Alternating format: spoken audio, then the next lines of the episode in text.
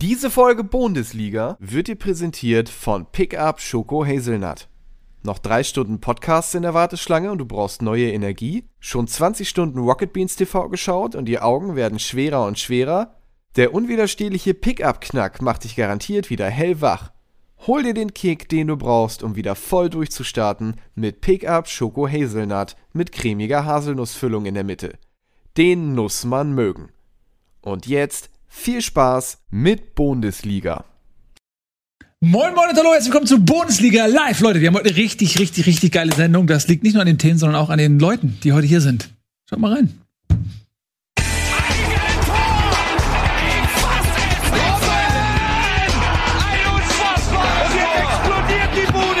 Kritisiert mir denn nicht zu so viel. Das ist ein guter Mann. Herzlich willkommen, richtig fette Runde, meine Damen und Herren. Äh, fangen wir unten an. André Drehvogt ist wieder da. Ich freue mich sehr, dass du da bist. Moin, Kollege. Moin, links daneben, von mir aus gesehen. Äh, Ralle, Felgenralle. What? Get up? Felgenralle ist noch da. Unfassbar. Er hat sich da vom, vom The Zone-Mikrofon losreißen lassen. Außerdem Nico Beckspin, meine Damen und Herren. Moin. Moin. Und Tobias Escher. Wow. Tobi, sagst du nichts mehr heute oder was? Oder so Doch, Spaß hallo, guten Tag. Ich, ja. Irgendwas. Guten Tag, Leute. Ein bisschen Emotionen. da bin ich der Leute. richtige Ansprechpartner dafür. Quatsch genau. nicht so lange rum. Ich möchte unseren Gast vorstellen, für alle, die ihn nicht kennen. Äh, Dreh ist, äh, du bist ja eigentlich äh, Basketball-Guru, dafür kennt man nicht, du bist ja eigentlich äh, in der Basketball-Szene ein ganz großer. Außerdem bist du äh, Gründer und auch äh, Chefredakteur des Pfeifen-Magazins. Das kennt wahrscheinlich auch Leute, die den Basketball nicht unbedingt oh, ekstatisch nicht viele, verfolgen. Ne? Ja, aber er ähm, sagt nicht viele, denke ich. Aber okay, stimmt. Ja, doch, ich finde das Pfeifenmagazin, das kennt man schon. Und äh, Gut Next Podcast ist äh, quasi auch von dir, ne? Genau, Super. ein Arbeitskollege vom Ralle auch, ne? Ja. Das ist gut. Ja, hin und wieder laufen wir uns über den Weg am Flur. Wer ist eigentlich nicht bei The Zone? Hm. Tobi. Tobi. Tobi, ne? Ja. ich. Und du auch nicht. Ich Stimmt, auch nicht? du hast ja auch, ich, ich hätte jetzt gesagt du, aber du hast ja schon, du hast ein Pokalfinale kommentiert. Ich sagen. Ich bin offiziell auch The Zoner.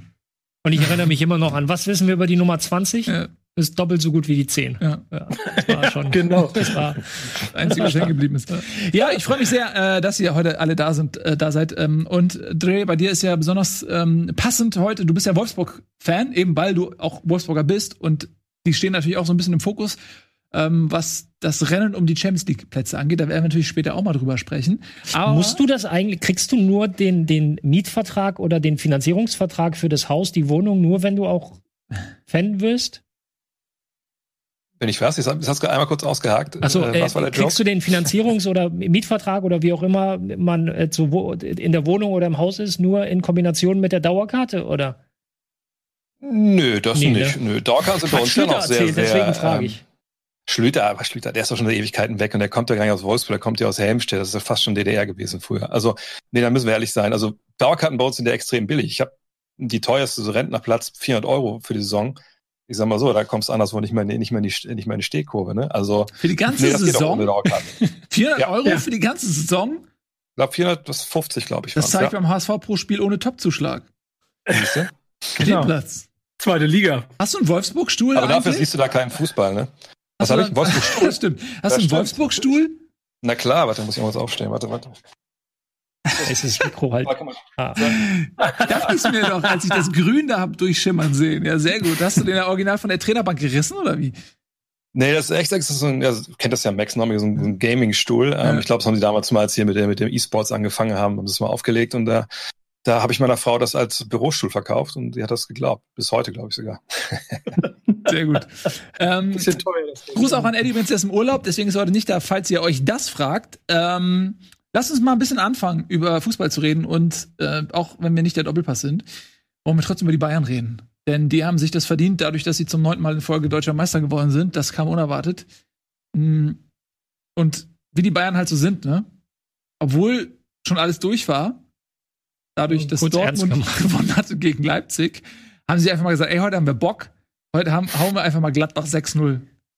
Ähm, und wollen auch Lewandowski möglichst schon die 40 Tore irgendwie schenken. Äh, das, das Problem, das ich bei dem Spiel sehe, ist, dass es halt von Anfang an losging. Das ist halt, wenn du, wenn du die, gegen Bayer oder gegen solche Top-Teams nicht von Anfang an präsent bist und sie dir nach 10, 15 Minuten die ersten zwei Dinge einlegen, ist das Ding eigentlich durch. Also das holt im Normalfall nicht mehr aus. Und wenn man sich das 1-0 mal anschaut, im Prinzip spielen sie vom Torwart bis zum Abschluss einfach nur vier oder fünf Vertikalbälle, ähm, ohne dass ein Gladbacher irgendwie mal den Raum zumacht. Und zum Schluss steht dann Lewandowski da und sagt, Lewandowski war das Erste, ne? Ja, ja. ja. Sagt, vielen Dank. Mhm. Und wenn das so losgeht, ja, dann. Wie frei der auch war, Lewandowski, oder? Man sollte meinen, okay, die Bayern decken eindecken sie ganz besonders, weil die wissen ja, der ist ja sowieso schon gefährlich, aber die wissen auch um die Situation, okay, für die Bayern geht's jetzt nur darum, Lewandowski zum Torrekord zu schießen. Mhm. Dann nehme ich den mal vielleicht in doppelte Manndeckung, aber da war ja niemand. Ja, und das, das ist das halt. Das hat dann auch relativ wenig mit irgendeinem System oder, oder einer Formation zu tun, sondern wenn du halt einfach das Zentrum komplett auflässt und es gibt eigentlich kein System, das das Zentrum offen lässt. Tobi, äh, widersprich mir bitte, aber grundsätzlich ist ja das Zentrum das, was erstmal geschützt werden sollte. Und wenn du halt mhm. einfach so spielt mal durch, ja, dann, dann kommen die Bayern sehr schnell in einen Rausch. Klar, du hast so dieses, ah, wir sind Meister und jetzt zocken wir ein bisschen und wenn du sie zocken lässt, dann ist vorbei. Ähnlich wie mit mir und Gaming. Genau. Wie man gerade sehen konnte. Ähm, ja, gibt es sonst noch irgendwelche Erkenntnisse über dieses Bayern-Spiel, ja. außer dass sie einfach der Liga enteilt sind, ohne Ende? Ja, wir könnten jetzt wieder das alte Fass aufmachen, nicht? Deswegen habe ich es auch auf Tagesordnungspunkt 1 gesetzt. Freuen die Bayern sich wirklich noch über eine Meisterschaft? Ist das überhaupt noch irgendwas Besonderes? Werden wir jeweils wieder einen anderen Meister erleben als den FC Bayern? Äh, wenn ich sehr kreativ sein will, kann ich den Gag machen. Es gibt Kinder, die haben seit äh, noch nie einen anderen Meister kennengelernt als Bayern München. Mhm. Das ist jetzt gar nicht so, ich meine, neun Jahre. Also das. Die, kommen ja, die können sich schon bewusst daran erinnern, oder? Ja. Meine, bei fünf Jahren ist der Gag ein bisschen schwierig, aber bei Neunjährigen. Kann man den gut machen, auf jeden Fall. Wer weiß, wie lange das noch weitergeht. Ich fand ja ganz interessant auch ähm, das Interview mit Oliver Kahn, weil das ist natürlich, wenn man, wenn das so ein bayerischer Funktionär von sich gibt, dann wirkt das wirklich so ein bisschen klischeehaft, wie so ein eingetrampelter Pfad, den man gehen muss. Aber die haben es halt auch, mein Gefühl, wieder geschafft, mit Oliver Kahn die nächste Generation zu installieren, der genau diesen Bayern-Spirit mitbringt. Das nervt mich schon wieder. äh, weil dieses, ey, immer weiter, immer weiter, der sagt halt einfach, ey, geil, ja klar, wir sind gerade Meister geworden von der Stunde, aber ist fuck egal, ey, wisst ihr, was geil wird? Zehnmal in Folge, das hat noch keiner geschafft in den europäischen Top-Ligen. Das ist unser nächstes Ziel. Sie sind so eine gierigen Allesfresser. Ähm, die lassen auch einfach nicht nach und das äh, wird auch nach dem Ausscheiden von Rummenigge und Hoeneß irgendwie einfach so weitergehen. Ich, ich habe ich hab noch einen anderen lustigen Fakt. Wir sind ja ein bisschen eine kleine Runde unter uns, mit dem ihr so auf einer Party fußballwissenmäßig so ein bisschen rumflexen könnt. Den habe ich hier, glaube ich, schon mal gebracht. Aber welcher Fußballprofi hat in seiner Geschichte in jedem Profi ja die Meisterschaft gewonnen? Kingsley Coman, ne? Und jetzt, und jetzt zum neunten Mal in Folge. Ja. Das muss man sich auch mal. Der geht, der geht irgendwann in Rente und ist einfach immer nur Meister gewesen. Das muss man sich mal vor Augen. Das ist so lustig, weil der so schnell ist. Da passt Rente auch ganz gut. Ja. Oh. Oh mein ähm, Gott. Entschuldigung. Der braucht ein bisschen. Der braucht ein bisschen. Der braucht ein bisschen. Ja. Aber das äh, Lustige ist ja, der ist ja 24, ne? Also das heißt, guck mal, der hat ja bei Paris, glaube ich, ein, nee, bei Paris zwei und bei Juve eine noch, ne? Oder wie war das? Ja, bei Juve auch noch zwei und dann. Bei Juve zwei, bei Paris eine. Und der ist 24, also wann hat er angefangen mit 15 oder was? Weiß der, wie das ist, wie man so eine Saison beendet und es gibt nichts zu, also. Nee. Kein Titel? Nee. nee. Der ist wie, so ein, wie so ein Typ, der ähm, bei, bei einer Preisverleihung den Namen falsch versteht und obwohl er nicht gewonnen hat, aufsteht, aufsteht und, und wenn der Mann nicht Meister wird, dann der geht einfach ja. auf dem Rathausbalkon und guckt, hä, wo sind sie denn alle? Und ich habe noch ein anderes Bild im Rahmen dieser Meisterschaftsfeier und dem Abschied da gesehen, äh, was sich ein bisschen verwundert hat. Mal so Frage an euch, Martinez, so vom Level, würdet ihr ihn auch so zu einer Legende in der Geschichte des FC Bayern äh, erheben? Zu einem, zu einem, zu einem der größten Spieler, die diese Mannschaft je, dieser Verein je gesehen hat? Schwierig, würde ich sagen, oder? Ich meine, dafür war er nie so, so schillernd, denke ich, oder? 24 Titel in neun Jahren, ja. ne? Mit Bayern München. Er war halt ja, Teil, er, er, war sicherlich nicht so prägend wie Robben Ribéry. Ja. Aber er ist trotzdem auch ein bisschen positionsbedingt. Kanté lassen wir mal außen vor, das ist ein auffälliger Sechser, aber ansonsten ist diese Position, die Martinez hier spielt, IV Sechser. Also eigentlich bist du gut, wenn du nicht auffällst er ist mir aufgefallen und das ist so, da kommt für mich dann, wenn man einen Legendenstatus ihm zusprechen will, kommt er aus diesem Spiel, das war das Spiel gegen Barcelona, äh, 2013 meine ich, als sie gewonnen haben, als sie Barcelona da weggefiedelt haben, da hat er, äh, ich glaube im Hinspiel war das richtig, richtig stark gespielt. So, das war, das ist für mich das, was ich mit Martinez verbinde. Ja, ja. So, aber Ribéry Robben und so, das sind Spieler, die haben jedes Spiel Spektakel abgeliefert. So, das ist für mich nochmal eine andere Hausnummer. Was ich spannend finde, ist, ähm, dass wir, es ist ja so, dass wenn die Bayern eine Meisterschaft feiern, dann ist das jetzt nicht gerade ein Ausgeburt an Freude nach der neunten Titel. Also nicht der, wird dann eher routinemäßig gefeiert. Aber lustigerweise ist es ja genauso bei den Reaktionen auf die Meisterschaft hier bei Bundesliga. Weil ich weiß halt noch, wie wir nach dem fünften oder sechsten oder siebten Meistertitel in Folge hier immer saßen und halt uns echauffiert haben, diskutiert haben, ist die Bundesliga tot? Was kann man tun? Macht das überhaupt noch Spaß? Und jetzt nimmt man das auch einfach nur noch zur Kenntnis. Ja. Aber ich glaube auch, weil die Verhältnisse so sind, wie sie sind. Ich meine, ich kann mich noch erinnern, ich bin alt genug, dass Uli Hoeneß dafür gewarnt hat, dass wir spanische Verhältnisse bekommen. So. Und jetzt waren wahrscheinlich die Spanier davor, dass sie deutsche Verhältnisse bekommen, dass eben nur ein Team Meister werden kann. Und ich, ehrlich gesagt, ich weiß noch nicht, wie man das durchbrechen will. Ja, diesen finanziellen Vorsprung, den die jetzt haben und diese Infrastruktur, die auch irgendwie keiner mitbringt. Wie soll das denn funktionieren? Außer die machen solche Fehlgriffe wie, wie damals in, in, in den 90ern so. Aber diesen FC Hollywood, glaube ich, den werden wir auch nie wieder sehen, weil die einfach auch gelernt haben aus ihren Fehlern. Wenn du da nicht wirklich bei Transfers komplett daneben greifst, wer soll die denn schlagen? Ja, bin ich bei dir. Also das ist wirklich wie Monopoly. Wenn du halt ja. ähm, jemanden hast, der das Spielbrett dominiert, ist es vorbei. Und das ist einfach so. Die Bayern haben die Bundesliga durchgespielt. Äh, und die einzige Chance ist, und das war ja gerade die Frage, ist durch einen externen Investor. Sowas wie jetzt in Leipzig gebaut wird, wenn du da noch mal eine Schippe drauflegst und ein bisschen mehr, sag ich mal, monetären Wahnsinn einhalten lässt, kombiniert mit eben diesen smarten Infrastrukturen, die Leipzig macht, dann, okay, dann kann ich mir das vorstellen. Aber wenn alle so weitermachen wie bislang. Aber ich glaube, selbst dafür ist es zu spät. Weil ich glaube, wir haben es mit der Super League jetzt gerade gesehen. Ne? Also da ist so viel Widerstand jetzt. Vielleicht auch ein paar Jahre zu spät und ein paar Schritte zu spät. Aber ich glaube, wenn jetzt irgendwie so ein, so, so aus dem Nichts, klar, Leipzig ist schon da, aber wenn jetzt irgendwie ne, jemand exorbitant viel Kohle hätte ähm, und einfach da so aufs Plateau kommt, ich, ich glaube, da gibt es wirklich richtig krassen Widerstand mittlerweile. Ich glaube nicht, dass das noch möglich ist. Also ich wäre, es wäre jetzt gemein gewesen zu sagen, zum Beispiel ein Autobauer oder ähnliches, aber das hast du alles schon gehört. Ähm, in England versuchen sie auch gerade wieder das Ganze ein bisschen zurückzudrehen. Also die United-Fans, die Arsenal-Fans, das ist schon, sind schon nachhaltige Proteste. Ist jetzt nicht so, ah, okay, Super League ja. haben wir abgewendet, jetzt äh, hören wir wieder auf, jetzt äh, gehen wir wieder zurück zum alten Programm. Die Frage ist, okay, wie viel, wie viel wird das ändern? Natürlich, weil das sind ja, das sind ja Gesamtstrukturen. Es gibt die Möglichkeit, dieses vereint besitzen. Ähm, wird das mit dem nächsten Besitzer besser? Das wissen die United-Fans nicht, das wissen die Arsenal-Fans nicht. Das ist. Ja, das ist halt genau die Frage. Ähm, aber wir wollten ja, Bundesliga. Wie macht man das Bundesliga? bei den Bayern? Ich finde, da gibt es auch immer so schöne so äh, äh, Sunderland Till I Die oder so, so ja. Dokus auch, wo du auch eben siehst, äh, da wechselt der Besitzer. Das kann ähm, komplett bergab gehen. Das kann sein, dass du mal wieder eine Phase hast, wo es bergauf geht, aber es, du weißt es vorher nicht. Es ist ein Gamble. Ähm, und, und, letztendlich ist es ja die Tatsache, dass du überhaupt einen Besitzer hast, äh, der eben dafür sorgt. Und es gibt ja so viele Vereine, die im Privatbesitz oder im Besitz irgendwelcher Firmen sind. Ähm, bei dem einen läuft es besser als bei den anderen, aber das ist halt einfach dieses englische Modell. Und wir haben da, glaube ich, in der letzten Woche auch ausführlich drüber gesprochen, äh, ob es überhaupt die Option gibt, dass man das rückgängig machen kann, ob man das Rad zurückdrehen kann oder eben nicht. Ähm, aber lasst uns für heute mal ein bisschen bei der Bundesliga bleiben, weil wir hatten diese Diskussion erst kürzlich, so super spannend sie auch ist. Und ich hätte euch beide gerne dabei gehabt, Dreh und Ralle, aber ihr hattet ja leider keine Zeit.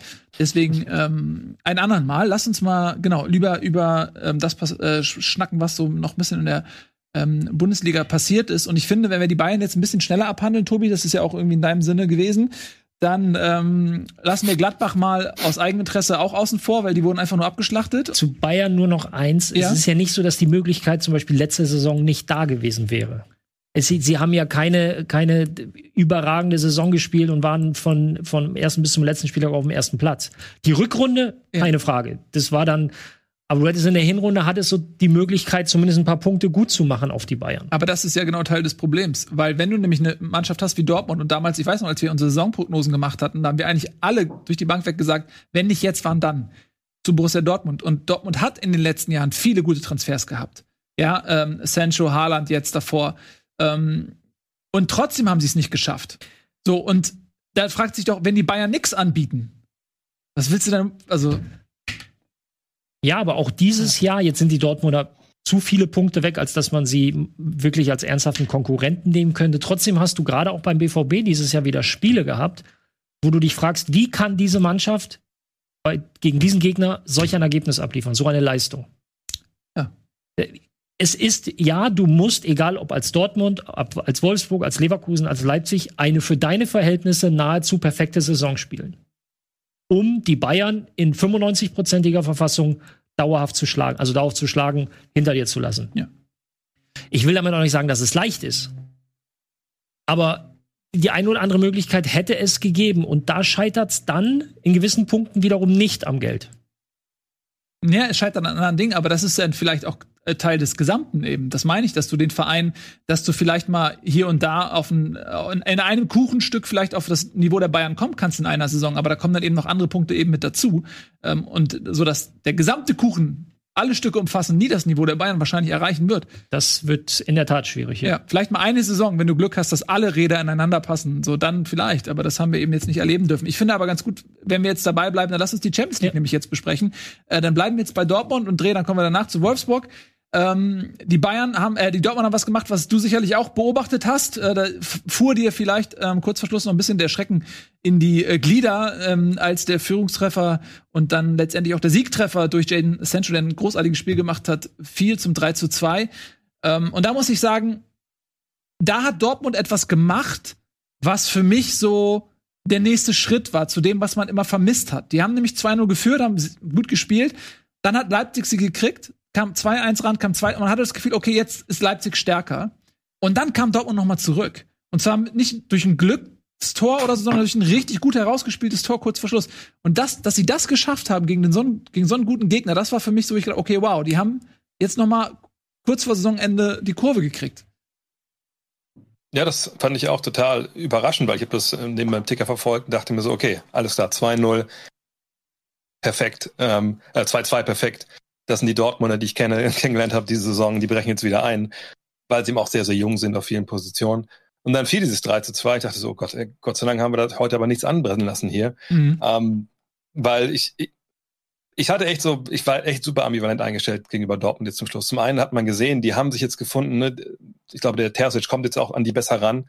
Äh, die wissen, worum es geht. Und auf der anderen Seite sind sie eben noch so jung und haben immer so, ein, so einen Schlag halt drin. Ähm, von daher war ich, war ich echt super froh, dass wir dieses Spiel gewonnen haben, weil ich glaube, Dortmund wird da nichts mehr liegen lassen bis zum Ende. Vermutlich. Jetzt spielen sie gegen Mainz, die sind auch gut drauf. Ähm, die sind was? Dritt, äh, die fünft, viertbeste Rückrundenmannschaft irgendwie so. Also die darf man auch nicht unterschätzen. Seit sieben Spielen nicht verloren, ja. Ja, Dortmund, glaube ich, sieben Spiele in Folge gewonnen. Ja, beide sehr gut drauf. Ähm, beide so ein bisschen Mannschaft der Stunde. Aber das wird sich jetzt zeigen, weil jetzt hat Dortmund sich überraschend und durch äh, viel Einsatz in die Position gebracht, dass sie jetzt auf einmal wieder was verteidigen können. Sie sind jetzt nicht mehr die Jäger. Und jetzt bin ich mal gespannt, wie sie jetzt damit umgehen. Hm? Eigentlich müsste man sagen, okay, die sind jetzt auf 180, die fressen alles weg, was ihnen jetzt in den Weg kommt. Ne? Ja, die Herangehensweise jetzt als Trainer ist eigentlich gar nicht so kompliziert in der Saison. Also du, weil jetzt hast du, du hast noch zwei Spiele und Bundesligaspiele ja. ähm, und kannst dich hinstellen und sagen, Leute, wir haben jetzt die letzten Wochen so viel investiert, wir haben so geilen Scheiß gemacht jetzt aus der Hand zu geben, das wäre halt schon selten dämlich.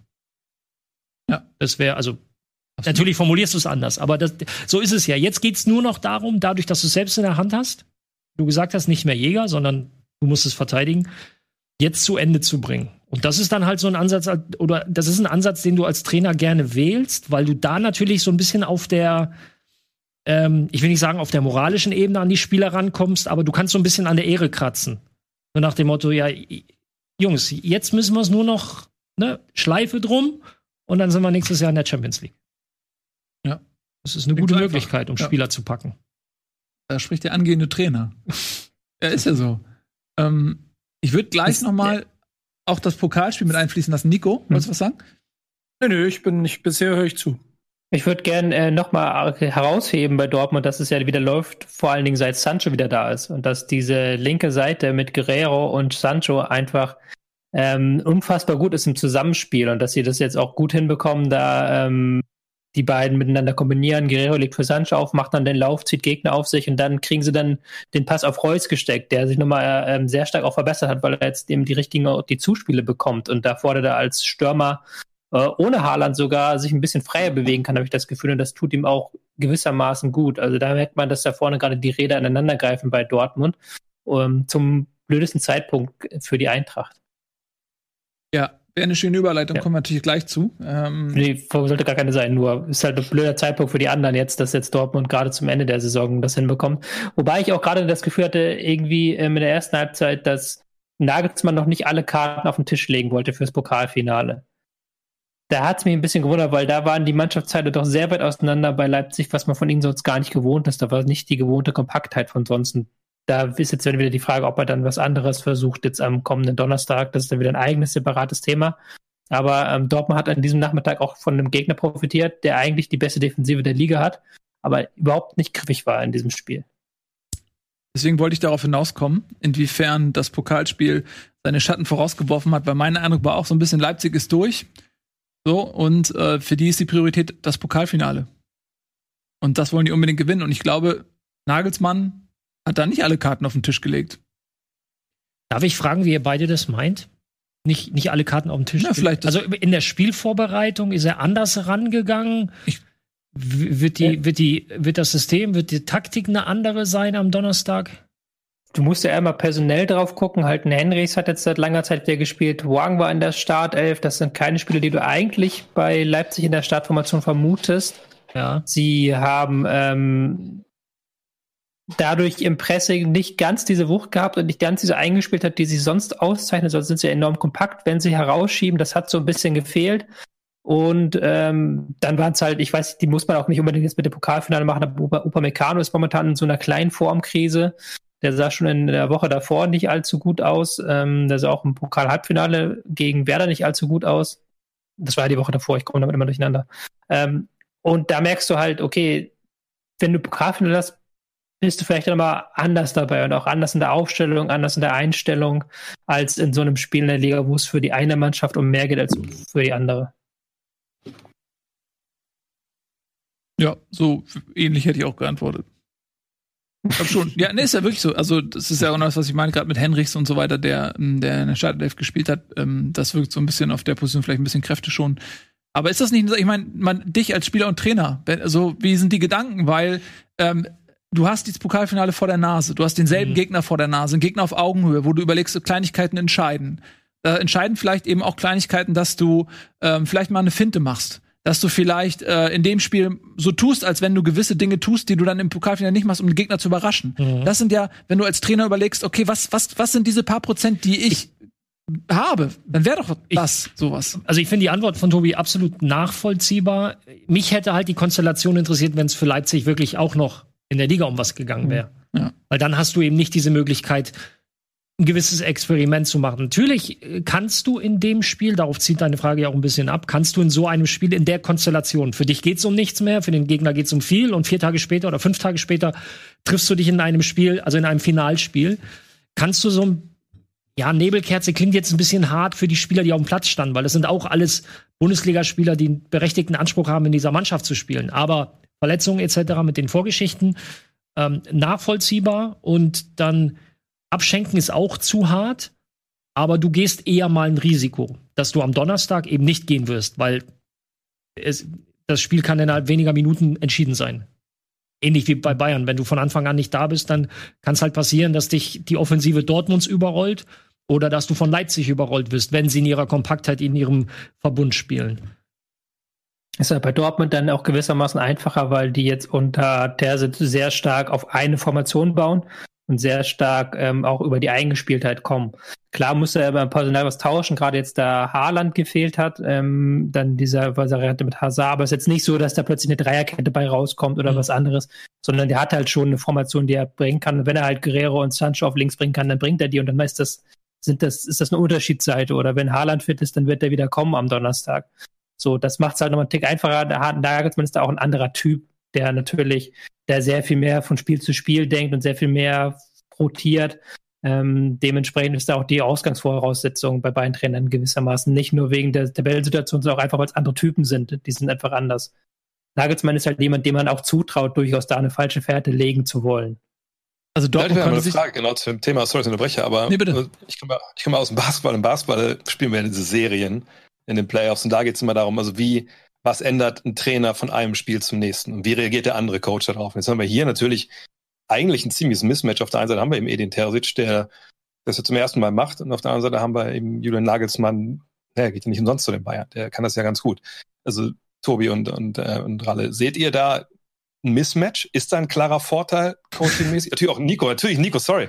Äh, gibt's dann, Nico, hast du das bei FIFA letztens gesehen? Mhm. ist, ist da vielleicht ein Vorteil auf der einen Seite oder auf der anderen Seite? Sich nicht sogar älter? Also jetzt ja, rein vom Personalausweis Alter. Ja, ja, ich glaube schon. Ja. Alle sind älter als Nagelsmann, glaube ich. Ja gut, das kann sein, ja. Ähm, ich glaube halt, dass ähm, Nagelsmann ein Trainer, einfach ein Trainer ist, der das Risiko mag und der halt da das Risiko schätzt. Und so habe ich bisher den ähm, Dortmunder Trainer Terzic noch nicht eingeschätzt, dass er so ein Mann ist, der aufs Risiko geht. Was bei Nagelsmann ja eine Kritik ist, die auch in dieser Saison ab und zu wieder kam, dass er in großen Spielen dazu neigt, sie etwa zu verkopfen und dann Aufstellungen aufs, äh, aufs Feld bringt, die nicht funktionieren. Das hatten wir letzte Saison ganz stark. Das hatten wir diese Saison nicht ganz so stark, weil sie eben auch in der Champions League sehr, sehr gute Leistungen gezeigt haben. Ähm, aber da, das ist dann noch das große Fragezeichen, weil natürlich für Terzic ist es einfach, der hat eine eingespielte Mannschaft, da kannst du, wenn, wenn die Spieler fit sind, kannst du jetzt genau sagen, wie sie spielen. Das macht es für mhm. Nagelsmann einerseits einfacher, aber andererseits auch eine eingespielte Mannschaft zu haben, ist natürlich auch ein Wert an sich. Und dann brauchst du vielleicht gar nicht unbedingt diese taktischen Kniffe, weil, wie ich gerade gesagt habe, wenn es halt einen einfachen Weg gäbe, Guerrero und Sancho zu verteidigen, dann hätte das schon längst jemand rausgefunden. Und mhm. so, so einfach geht das ja nicht. Und dementsprechend ist es kann das ein Vorteil sein für Nagelsmann, kann aber auch ein Nachteil sein. Das ist, das ist total blöde Antwort von mir, sorry. ich wollte ihm noch ja. was hinzufügen, und zwar glaube ich, dass die Situationen, aus denen die beiden kommen, auch völlig unterschiedlich sind. Nagelsmann arbeitet da jetzt seit ein paar Jahren in Ruhe in Leipzig. Der Kader ist so aufgestellt, dass er breit ist und Alternativen bietet, dass sie verschiedene Systeme spielen können. Fünferkette, äh, Viererkette und äh, Terzic kam in einer sehr unruhigen Phase nach Dortmund, in der es erstmal ging, wieder Sicherheit und Automatismen in die Mannschaft zu bringen. Und da wäre es wahrscheinlich der falsche Ansatz gewesen, wild rumzurotieren und alles Mögliche auszuprobieren, sondern es ging wirklich, glaube ich, darum, die Mannschaft zu stabilisieren und das hat er auch geschafft. Und wenn das jetzt meine Aufgabe wäre, würde ich wahrscheinlich auch erstmal versuchen, eine Stammelf ähm, zu finden, der ich dann vertraue, mit der ich eben diese Dinge einstudieren kann, Automatismen einüben kann, weil er weiß auch, er hat jetzt eigentlich nur noch den Rest der Saison Zeit. Ähm, warum soll er da jetzt groß rumrotieren oder sich um äh, das Wohlbefinden eines 13., 14., 15. Manns äh, Gedanken machen? Und man muss ja sagen, dass ihm jetzt der Endspurt recht gibt, weil jetzt scheint Dortmund ins Rollen gekommen zu sein. Ich möchte da aber auch nochmal betonen, dass es ja äh, viele Formen von Veränderung gibt auch. Es kann ja auch eine kleinen taktischen Dinge sein, die ja auch ähm, Terzic zum Beispiel sehr gerne macht. Zum Beispiel gegen Sevilla, als sie da dann äh, mit Haalands Position ein bisschen rumgespielt haben, damit der direkt in die Konter reinkommt. Sowas macht er ja auch gern, aber Nagelsmann ist halt ein Mann, der der große Veränderungen macht. Und da bin ich sehr, sehr gespannt, wie er aufstellt. Ich kann mir halt wirklich nicht vorstellen, dass er mit Huang und äh, Henrichs ins Pokalfinale geht. Das kann ich mir einfach nicht vorstellen. Glaube ich auch nicht. Jo. Wer gewinnt denn das Pokalfinale? Also ich sage ehrlich, ich bin für Dortmund. Das, das, ich nämlich auch, und da ist nämlich, der, könnt die Sachen auch noch Jungs, was ihr denkt, aber der, der Momentum-Faktor ähm, oder einfach das Gefühl, dass Dortmund ähm, für sich eine Formation und einen Weg gefunden hat. Also sagen wir mal so, hättest du vor zehn Wochen dieses Spiel angesetzt und Haaland hätte auf der Tribüne gesessen, dann hätte jeder Angst gehabt, wie viele Dinge Dortmund kriegt. Äh, jetzt ist es ein Selbstbewusstsein, dass sie mit einem falschen Neuner ähm, aufgefangen kriegen und keiner redet so laut darüber, weil der seinen Job auch gut macht. Ähm, da sehe ich bei Terzic übrigens auch die absolute Stärke jetzt in den letzten Wochen, dass er eben nicht flexibel ist, sondern die Schienen gefunden hat, auf denen er diese Mannschaft dahin bringt und am Ende des Ta der Saison vielleicht sogar mit dem äh, Champions League in der Teilnahme und dem Pokalsieg äh, wieder sich verabschiedet. Mehr kann er ja nicht machen. Ähm, fällt, kurz Nachfrage, fällt Haaland denn sicher aus? Sicher nee, jetzt habe ich noch, es ist noch, ist noch fraglich. Zumindest nach mhm. dem, was ich. Ja, und dann, wenn er spielt, ob es für 90 Minuten reicht oder sogar für 120, sei auch nochmal dahingestellt. Ich könnte mir auch vorstellen, dass er vielleicht äh, mit in den Kader kommt und dann guckt er sich erstmal an, wie das so läuft äh, und bringt ihn dann eventuell später rein. Ähm, aber also es gibt noch keine endgültige Ansage diesbezüglich. Aber was halt vielleicht ein interessanter Aspekt ist, wenn Haaland fehlt, inwiefern ist die Statik da vorne eine andere? Weil, wenn du dir mal anguckst, da spielt jetzt Rainer Reus, Sancho, Hazard. Das sind eigentlich schon ähnliche Spielertypen. Eher so technisch starke, aber körperlich nicht so robuste Spieler. Alle zwar schnell, aber auch nicht Coman schnell. Ähm, wenn die vier da oben jetzt und auch nicht Haaland wuchtig. Genau, das meine ich. Also die, die vier sind ähnlich. Und wenn die viel rotieren, Position verändern, jeder geht mal in die Spitze, lässt sich fallen und so weiter, sind sie natürlich auch ein bisschen schwieriger auszurechnen. Aber bei einem Haaland ist relativ, relativ klar, okay, das ist der Abschlussspieler. So, äh, das ist mhm. derjenige, der gesucht wird. Inwiefern verändert sich die Dynamik da vorne und kann das vielleicht zumindest in einem Spiel vielleicht auch mal ein Vorteil für Dortmund sein? Ich denke schon, dass das ein Vorteil sein kann. Das hast du ja auch so in gewissermaßen gemerkt am Wochenende, dass sie natürlich Haaland ist jetzt nicht der kombinativste Stürmer, sondern das ist halt wirklich einer, der mit Wucht in den Strafraum reingeht. Klar, er kann auch ablagen, aber er ist jetzt keiner, ähm, der Hackespitze 1, 2, 3 spielt. Ich glaube, das war ja auch, war es sogar Hazard, der vor dem einen Tor den Hackentrick gemacht hat und dann genau. äh, lief äh, das Spiel weiter. Sancho ja, hat auch einen gemacht, ja. Genau, ja, Sancho hat ja sowieso seine Dribbles gemacht. Und da hast du natürlich dann noch andere äh, Möglichkeiten. Und die, die Dortmunder Offensive ist ja sowieso, die inspiri ähm, die haben, machen sehr viel mit Improvisation. Also da wird, dann bewegt sich Reus in den einen Raum und dann gucken sie, die sind ja sehr spielintelligent. Und das funktioniert dann auch so in so, kann in einem Spiel sehr, sehr gut funktionieren. Und das funktioniert zuletzt aber auch, weil halt eben Reus wieder in Form ist. Der hat ja lange Zeit einfach auch keine Form gehabt und der ähm, auch ein Stück weit verändert, dass diese Mannschaft zu verspielt ist, weil Reus hat ja auch immer noch so einen gewissen Grunddrang zum Tor hin. Der hat ja immer einen Zug zum Tor. Und das haben wir am Wochenende gut gemacht. Ähm, mit Harden hast du natürlich noch mal sehr viel mehr Zug zum Tor und vor allen Dingen kannst du so ein 2-0. Da, da, bin ich mir sehr, sehr sicher, dass das nach 2-0 anders ausgesehen hätte, wenn Haaland drauf gewesen wäre.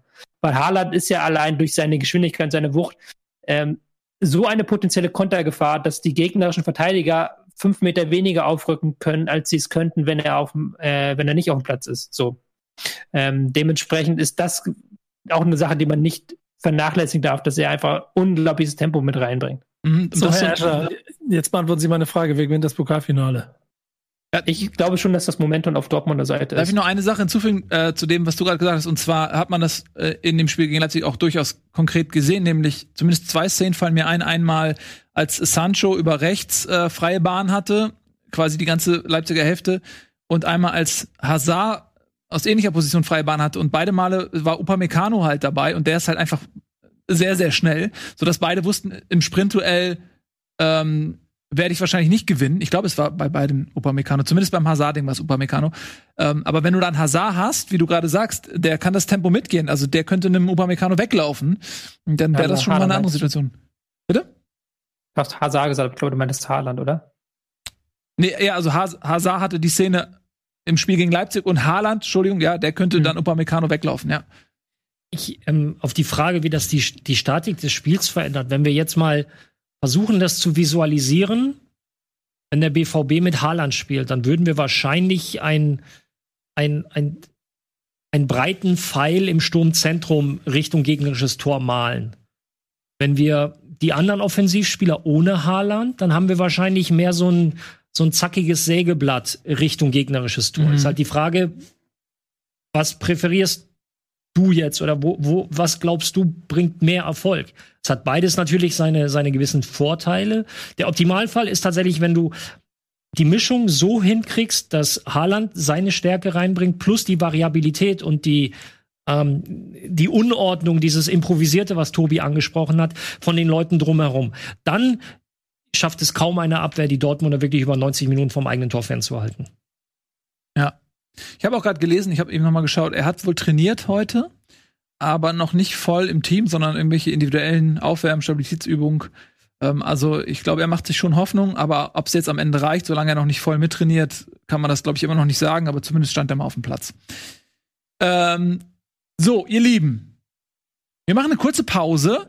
Wir äh, bleiben aber nach der Werbung in den Tabellenregionen, die wir gerade besprechen. Wir reden natürlich gleich noch über die Wolfsburger Dreh. Ja, da haben wir, wenn wir schon mal einen Experten da haben mit Kompetenz und Leidenschaft.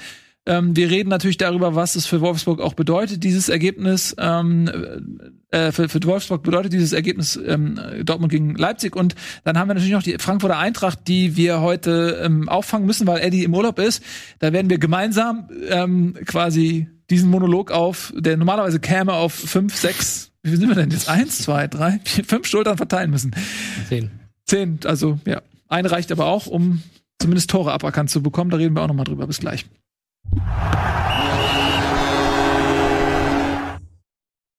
Bevor es mit Bundesliga weitergeht, wollen wir euch gern noch kurz etwas über Panini erzählen.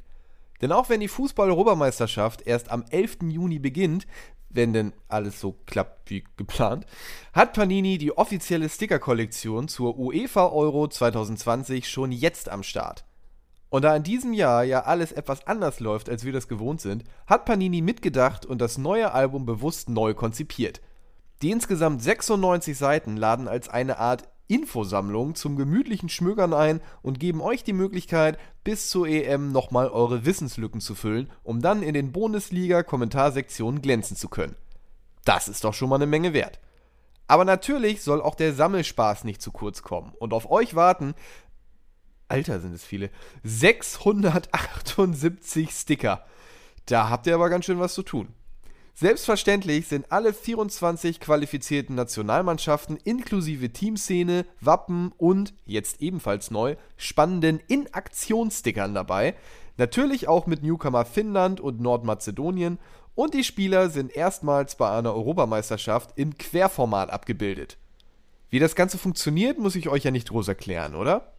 Album besorgen, Stickertütchen aufreißen, Sticker einkleben und was ihr doppelt habt, tauscht ihr einfach weiter. Kann sich das Fußballherz noch mehr wünschen? Noch mehr Infos findet ihr auch unter www.panini.de. So, das war's jetzt aber auch schon. Jetzt geht's weiter mit der Bundesliga. Viel Spaß!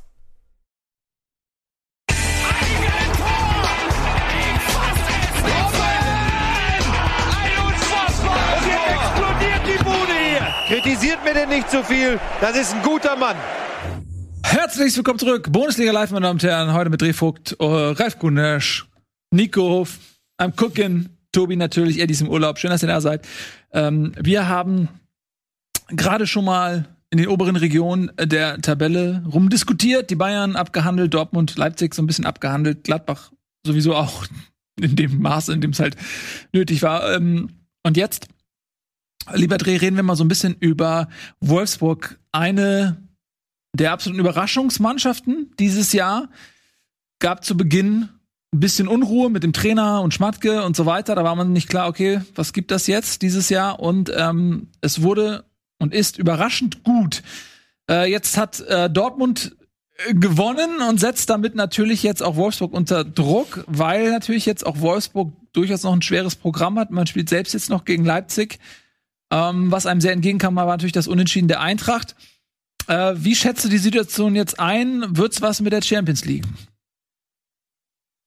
Ich, ich denke schon. Also ich, ich, ich glaube nicht, dass ähm, wir A ein Champions League-Team wären. Ich, äh, Tobi und ich hatten beziehungsweise auf Twitter geschrieben vor dem Spiel gegen, gegen Union, wo ich auch meinte, okay, wenn du Union nicht schlägst, dann, dann hast du in der Champions League auch nichts zu suchen. Und, und äh, klar, Mainz momentan gut drauf. Aber selbst wenn du da jetzt keinen Punkt mitnimmst, dann hast du sicherlich der Champions League auch nicht zu suchen. Ich weiß, dass das keine Laufkundschaft ist, aber äh, ich habe schon gute Hoffnung. Auch das Spiel gegen Leipzig, ähm, eigentlich haben wir die ganz gut gespielt zuletzt, auch wenn da nicht viel bei rumkam. Ähm, aber die kommen nun mal auch aus dem Pokalfinale. So, und ich weiß, dass wir Sonntag spielen, das Pokalfinale ist Donnerstag. Aber je nachdem, wie es ausgeht, ob es jetzt einen Sieg für sie gibt oder sie verlieren, also ich glaube, das Loch so rein von der Motivation her wird, wird schon real sein. Und von daher rechne ich mir da auch was aus, dass man dafür was mitnehmen kann. Und, und dann reicht es. Und wir spielen ja auch nicht nur gegen Dortmund jetzt um, um eine Champions League Platz, wir spielen auch gegen Frankfurt. Und ähm, jetzt ist bei uns der Trainerverbleib sicherlich auch nicht unbedingt zementiert, aber deine Gladbacher und, und auch Frankfurt, Eddies Frankfurter, die scheinen ja wirklich ein Problem damit zu haben, dass nicht der gleiche Mann auf der Bank sitzen wird nächstes Jahr. Ähm, von daher gehe ich davon aus, dass wir da im Endeffekt mindestens Platz vier erreichen dieses Jahr. Ja, da habe ich ein gutes Gefühl. Geht ja sogar noch was oben, ne? Wenn man Leipzig besiegt. Ein Punkt ich ist Platz, Platz zwei. Ehrlich gesagt, ja, ich habe Wochenende, als ich das dann gesehen habe, okay, Dortmund gewinnt noch, habe ich auch gesagt, Alter, Moment mal, was ist denn, wenn die jetzt, weil für die geht's ja um gar nichts mehr, jetzt nach ja. dem Pokalfinale. Also was ist denn, wenn die alles abschenken, wären wir wieder Vizemeister. Kann sagen. Nehme ich auch gerne mit. Ähm, kann man sich nicht auf, auf den Wimpel schreiben, aber. Warum eigentlich nicht? Ich meine, nicht schlecht. wenn wir festgestellt haben, ja, dass die Bayern sowieso ja jedes Jahr Erster werden? Genau, eigentlich ja. Eigentlich ja. ist ein deutscher Amateurmeister. Ja, also, das ist auf jeden Fall da wärst du Option 1 für die Super League beim nächsten Mal. Auf jeden Fall. ja. ja, nee, aber, das machen aber, wir nicht mit. Wir, wir, sind ehrliche Arbeiter hier. Aber Dre, sag mal, ähm, hast du zum Saisonbeginn damit gerechnet, dass A, der Trainer bleibt und B, es so einen Saisonverlauf gibt? sah ja eigentlich nicht so aus, mit dieser unentschieden Serie zu beginnen und den vielen Lamentieren rund um den Coach. Ja, mit dem Coach muss man sagen, das fand ich auf der einen Seite fand ich das schon arg konstruiert, äh, weil diese Aussage von ihm, wir brauchen da jemanden mit Qualität auf dem Flügel und, mit, was mit Schnelligkeit, was er gesagt hat. Sicherlich, ne, das konnte man hoch aufhängen, äh, auch wenn man natürlich weiß, Jörg Schmatke ist, scheint jemand zu sein, mit dem nicht jeder gerne Kaffee, gehen, Kaffee trinken geht. Äh, da konnte man natürlich eine Menge reinlesen, haben auch viele Kollegen auch, auch hier und, und national gemacht. Aber die Handschrift von Glasner, die war ja zu erkennen. Und klar gab es ja diese Unentschieden, aber ich hatte auch immer selber den Eindruck, okay, wenn es irgendwann mal offensiv, wenn der Knoten mal ein bisschen platzt und, und die Jungs so ein paar Automatismen da reinkriegen, dann kann das schon echt gut laufen. Und dass wir auch mal Tore schießen, vielleicht, wenn nicht unbedingt der Gegner am eigenen Strafraum den Ball verliert. Und das ist ja dann auch so gekommen. Und jetzt, ehrlich gesagt, weiß ich nicht, ob er, ob er bleibt oder ob er geht. Ähm, Im Endeffekt ist es auch egal, finde ich, weil Reisen soll man eh nicht aufhalten. Und wenn man dann hoffentlich einen Champions League-Teilnehmer verlässt, gut, dann muss man da gute Gründe für haben und die wird er sicherlich auch haben. Wenn er bleibt, finde ich es auch gut. Aber es war schon überraschend, dass es so gut gelaufen ist dieses Jahr. Das, das stimmt auf jeden Fall. Auch gerade, weil offensiv so viel ging. Defensiv hatte ich mir keine Sorgen gemacht, aber nach vorne, da war schon noch Fragen offen. Was hat dich dabei am meisten überrascht? Ist es ein Riedel Baku, der ähm, ja nach der Rückkehr Mambabus wieder ähm, dann offensiver spielt auf der rechten Seite, ein Wechhorst, der konstant äh, trifft. Was sind so deiner Meinung nach die Gründe für den Erfolg in der Offensive? Ich würde fast sogar sagen, es sind, sind Arnold und Schlager, weil mhm. die Stabilität, die wir da hinten drin hatten und ähm, gerade auch jetzt, ich, ich finde, Schlager hat auch Arnold so ein bisschen äh, ja, befruchtet. Anderes Wort fällt mir gerade nicht ein. weil ich, ich kann mich noch erinnern, dass wir viel darüber diskutiert haben, also kann Maximilian Arnold auch mal einen Ball nach vorne spielen? Also warum immer nur eine rechts und links und, und warum nicht mal vertikal? Und äh, als Schlager dann kam, damals, als hier leider sehr, sehr früh verletzt in der ersten Saison, da war auf einmal so, wow, das ist ja ein Spieler, der, der kriegt den Ball, der dreht sich sofort auf zum, zum Tor und dann gibt er halt Gas. Und da hat er, glaube ich, Arnold echt auch nochmal ein Stück weitergebracht und die beiden zusammen. Die Stabilität und dann aber auch, wie gesagt, die, dieses Spiel nach vorne, das fand ich halt, das hatten wir in, der jüngsten Vergangenheit halt gar nicht gehabt. Dass Weg seine Buden macht, da habe ich mit gerechnet. Baku kam ja erst relativ später zu, ähm, dass das so mit dem Babu geklappt hat, habe ich schon ein bisschen überrascht. Ähm, aber ja, ich glaube, dieses Doppelsechs, das war für mich das, das große, die große Überraschung und, und das große Erfolgsgeheimnis des VfL. Mhm. Ich, ich würde es etwas gröber zusammenfassen und sagen, der VfL spielt genauso wie Glasner coacht. Unaufgeregt, äh, solide, schwer zu greifen, also schwer zu durchdringen. Ähm, und, und, aber nachhaltig. Also ich, ich, ich mag Glasner irgendwie, wie er das angeht. Ich habe auch das Gefühl, das ist ihn, der lässt sich auch nicht aus der Ruhe bringen. Also der hat die ja. 90 Minuten über hat er halt einen Ruhepuls. Ja, das glaube ich nicht, weil ich habe bei mir auf, auf meinem Surround Sound System, habe auf dem einen Hörer, habe ich halt Kopfhörer kommt halt äh, Schlauchsprecher kommt nur Glasner und da hört man halt schon eine Menge Sachen. Aber ich finde, er macht es so sehr unaufgeregt, auch wie er jetzt mit der ganzen Geschichte umgeht, bleibt er, geht er äh, auch die ganze Saison über. ich habe zwischendurch das Gefühl, so. der hat sich, der macht fast einen Spaß draus. Aus dieser kommt, ja, der bleibt ich, der Geschichte. Ich wollte gerade sagen, das ist oft, oft High Comedy, wenn man sich dann die Presskonferenzen anschaut, weil er das alles so, so weglächelt und so suffisant irgendwie beantwortet. Ähm, aber ich gebe dir recht, ja, er hat gesagt, die Handschrift ist klar zu erkennen. Er hat dieses Team halt so geformt, wie er es halt wollte. Ähm, und wie gesagt, dieses Jahr kam dann auch noch mal so eine gewisse Kreativität dazu, die vergangenes Jahr dann halt leider oftmals nicht zu sehen war. Mhm. Ich finde das ganz interessant, weil Wolfsburg ist ja eh schon jetzt no offense, aber ähm, eher so eine unscheinbare Mannschaft. Ne? Und dann hast du jetzt noch so einen Trainer, der fast unsichtbar wirkt, weil er eben dieses ruhige, ausgeglichene hat und jetzt nicht für die großen Eskapaden sorgt, so. Ähm und jetzt sind die irgendwie da oben klammheimlich mit Chancen auf Platz zwei. Also, wenn das ein Rollenspielcharakter wäre, wäre das ein Rogue irgendwie so. Die, die auf einmal ist er da. Ich finde es irgendwie faszinierend, dass, dass man da auch so in Ruhe arbeiten kann. Und obwohl es halt dieses, diese Auseinandersetzung mit Schmatke gab, so, das ist einfach, da ist nichts Schlimmes nachhaltig daraus entstanden. So, das ist. Die spielen einfach. Obwohl ich auch nicht weiß, also ich glaube, das wurde schon, schon sehr, sehr aufgebauscht. Klar, war das im besten Falle unglücklich, offiziell, also in Öffentlichkeit, äh, so dann zu sagen, okay, da haben wir halt, haben wir nicht gut nachgebessert, da muss mehr passieren.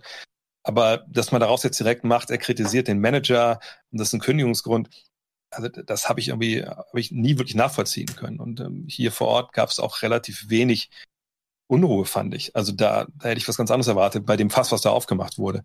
Aber ich, ich denke schon, dass wenn man jetzt mal nach vorne schaut und sieht, okay, vielleicht verlässt er wirklich den VfL, äh, wenn wir in die Champions League kommen, dann muss man natürlich schon fragen, warum? Also, also sportlich gibt es ja eigentlich dann keine Gründe.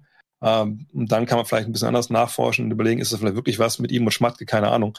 Äh, aber dass das damals jetzt so hochgekocht wurde, hat mich, hat mich nicht gewundert. Ich weiß, das Geschäft läuft, aber ich, ich fand es halt schon eine ganze Ecke drüber. Mhm. Wir, wir lustige Anekdote dabei ist ja eigentlich die Trainersituation, die ich hier ähm, doppelt mit der, die Eddie immer bezüglich Frankfurt und Hütter aufgestellt hat. Warum geht Hütter von einem eventuellen Champions League-Kandidaten zu einem ähm, Europa oder was ist denn das dann? Oh, Conference League-Teilnehmer.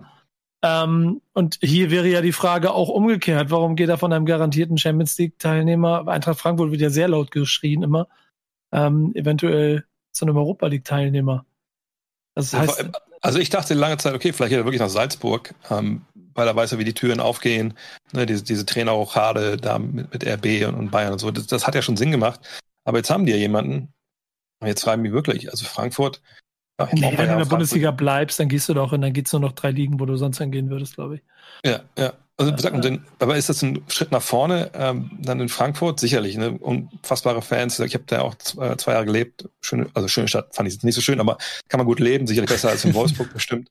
Ähm, aber äh, wie gesagt, rein sportlich finde ich, also warum, dann kannst du auch die Champions League mitnehmen, dich, dich da beweisen, dann weitergehen. Aber auf der anderen Seite, hey, wie gesagt, vielleicht sind es auch persönliche Gründe. Was will ich da ja mit sagen? Klingt offen, Entschuldigung, letzter Satz, aber das war das, was ich damit meine. Es wirkt offensichtlich wie persönliche Gründe, sonst ja. gibt es nicht ganz so viele Argumente. Ja, wer weiß. Am Ende der Saison werden wir mehr wissen. Noch steht ja gar nichts fest. Vielleicht bleibt da ja auch. Wie ich will nur ein bisschen trommeln hier.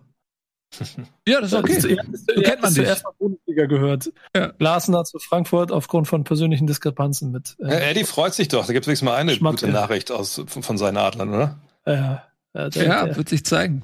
So. Aber der, der ist ja, der ist ja, was Frankfurt angeht, so ein bisschen wie, wie irgendjemand hat ihn in der WhatsApp-Gruppe betitelt als, was du das nicht? Irgendeiner war es. Ähm, ja, ein Schüler, der die ganze Zeit immer sagt, er hat bestimmt eine 5 oder geht er mit einer 2 plus aus dem, aus dem, aus der, aus der, aus der Ja, das war ich. Das war, habe ich aber vor dem Mainz-Spiel ja. gesagt. ähm, aber ich, also man muss, wenn man schaut, woher Frankfurt kommt, ist der, also ich weiß, dass natürlich der fünfte Platz eine Enttäuschung ist, wenn man so einen Saisonverlauf hat. Aber wenn man vor der Saison sagt, Frankfurt wird Fünfter, ist es immer noch ein absoluter Erfolg.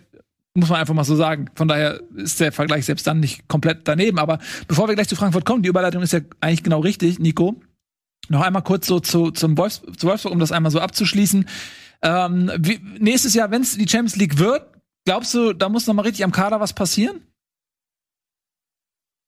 Äh, ja, ich denke bestimmt. Also ich glaube, wir werden auch sicherlich nicht alle Spieler halten. Ähm, bei Weghorst, da hört man ja auch ziemlich viel ähm, da Richtung England. Ähm, Würde mich wirklich wundern, wenn er bleibt. Ähm, und dann muss man sicherlich nachbessern. Ich meine, dieses Jahr war es sicherlich auch ein Vorteil, dass man nicht europäisch gespielt hat, ähm, dass man also früh damals rausgeflogen ist gegen Athen. Ähm, und der Coach hat ja stellenweise auch gar nicht rotiert. Also da muss ja wirklich schon einer mit dem Krankenhaus liegen, bevor er da was geändert hat in der ersten Hälfte. Und wechseln war dann auch meistens, oh stimmt, ich habe noch Leute auf der Bank sitzen, bringen wir noch mal Leute rein, jetzt zehn Minuten vor Schluss. Ähm, von daher, wir haben eigentlich einen ziemlich relativ tiefen Kader, finde ich, für Situationen, die wir hatten, aber für Champions League, dann braucht sicherlich noch ein bisschen mehr. Ähm, fragt sich natürlich dann, wie viel Geld da ist. Ich weiß, dass viele das nicht hören wollen, aber es ist ja auch nicht so, dass ähm, Volkswagen jetzt hier die Schatulle jetzt schon so krass wieder aufgemacht hat wie, wie vor zehn Jahren. Die Zeiten sind ja wirklich auch vorbei, muss man ehrlicherweise sagen. Das wird sich auch sicherlich der Champions League nicht ändern. Ähm, aber natürlich. Und ich glaube, das wäre jetzt auch die Chance, dass man einfach so ein paar Spieler holt. Das ist nämlich ein Fehler, glaube ich, den sie letztes Mal gemacht haben, als wir in der Champions League waren. Ähm, aber Spieler holt mit Perspektive dann für die zweite Reihe. Ne? So wie, wie Riedle Baku. Also, ne, dass der gekommen ist, war natürlich wahnsinnig wichtig dieses Jahr. Wenn man solche Spieler finden könnte, die du dann auch, auch einwerfen kannst, das wäre natürlich ideal. Aber kriegst du die Spieler nach Wolfsburg, ist natürlich eine andere Frage. Mhm. Und natürlich fragst du dich dann auch, wo wir, wo wir spielen. In unserer VfL Wolfsburg WhatsApp-Gruppe sage ich immer, hey, geil, nächstes Jahr Champions League Heimspiel in Budapest. Fahren wir alle hin, ne? Ja.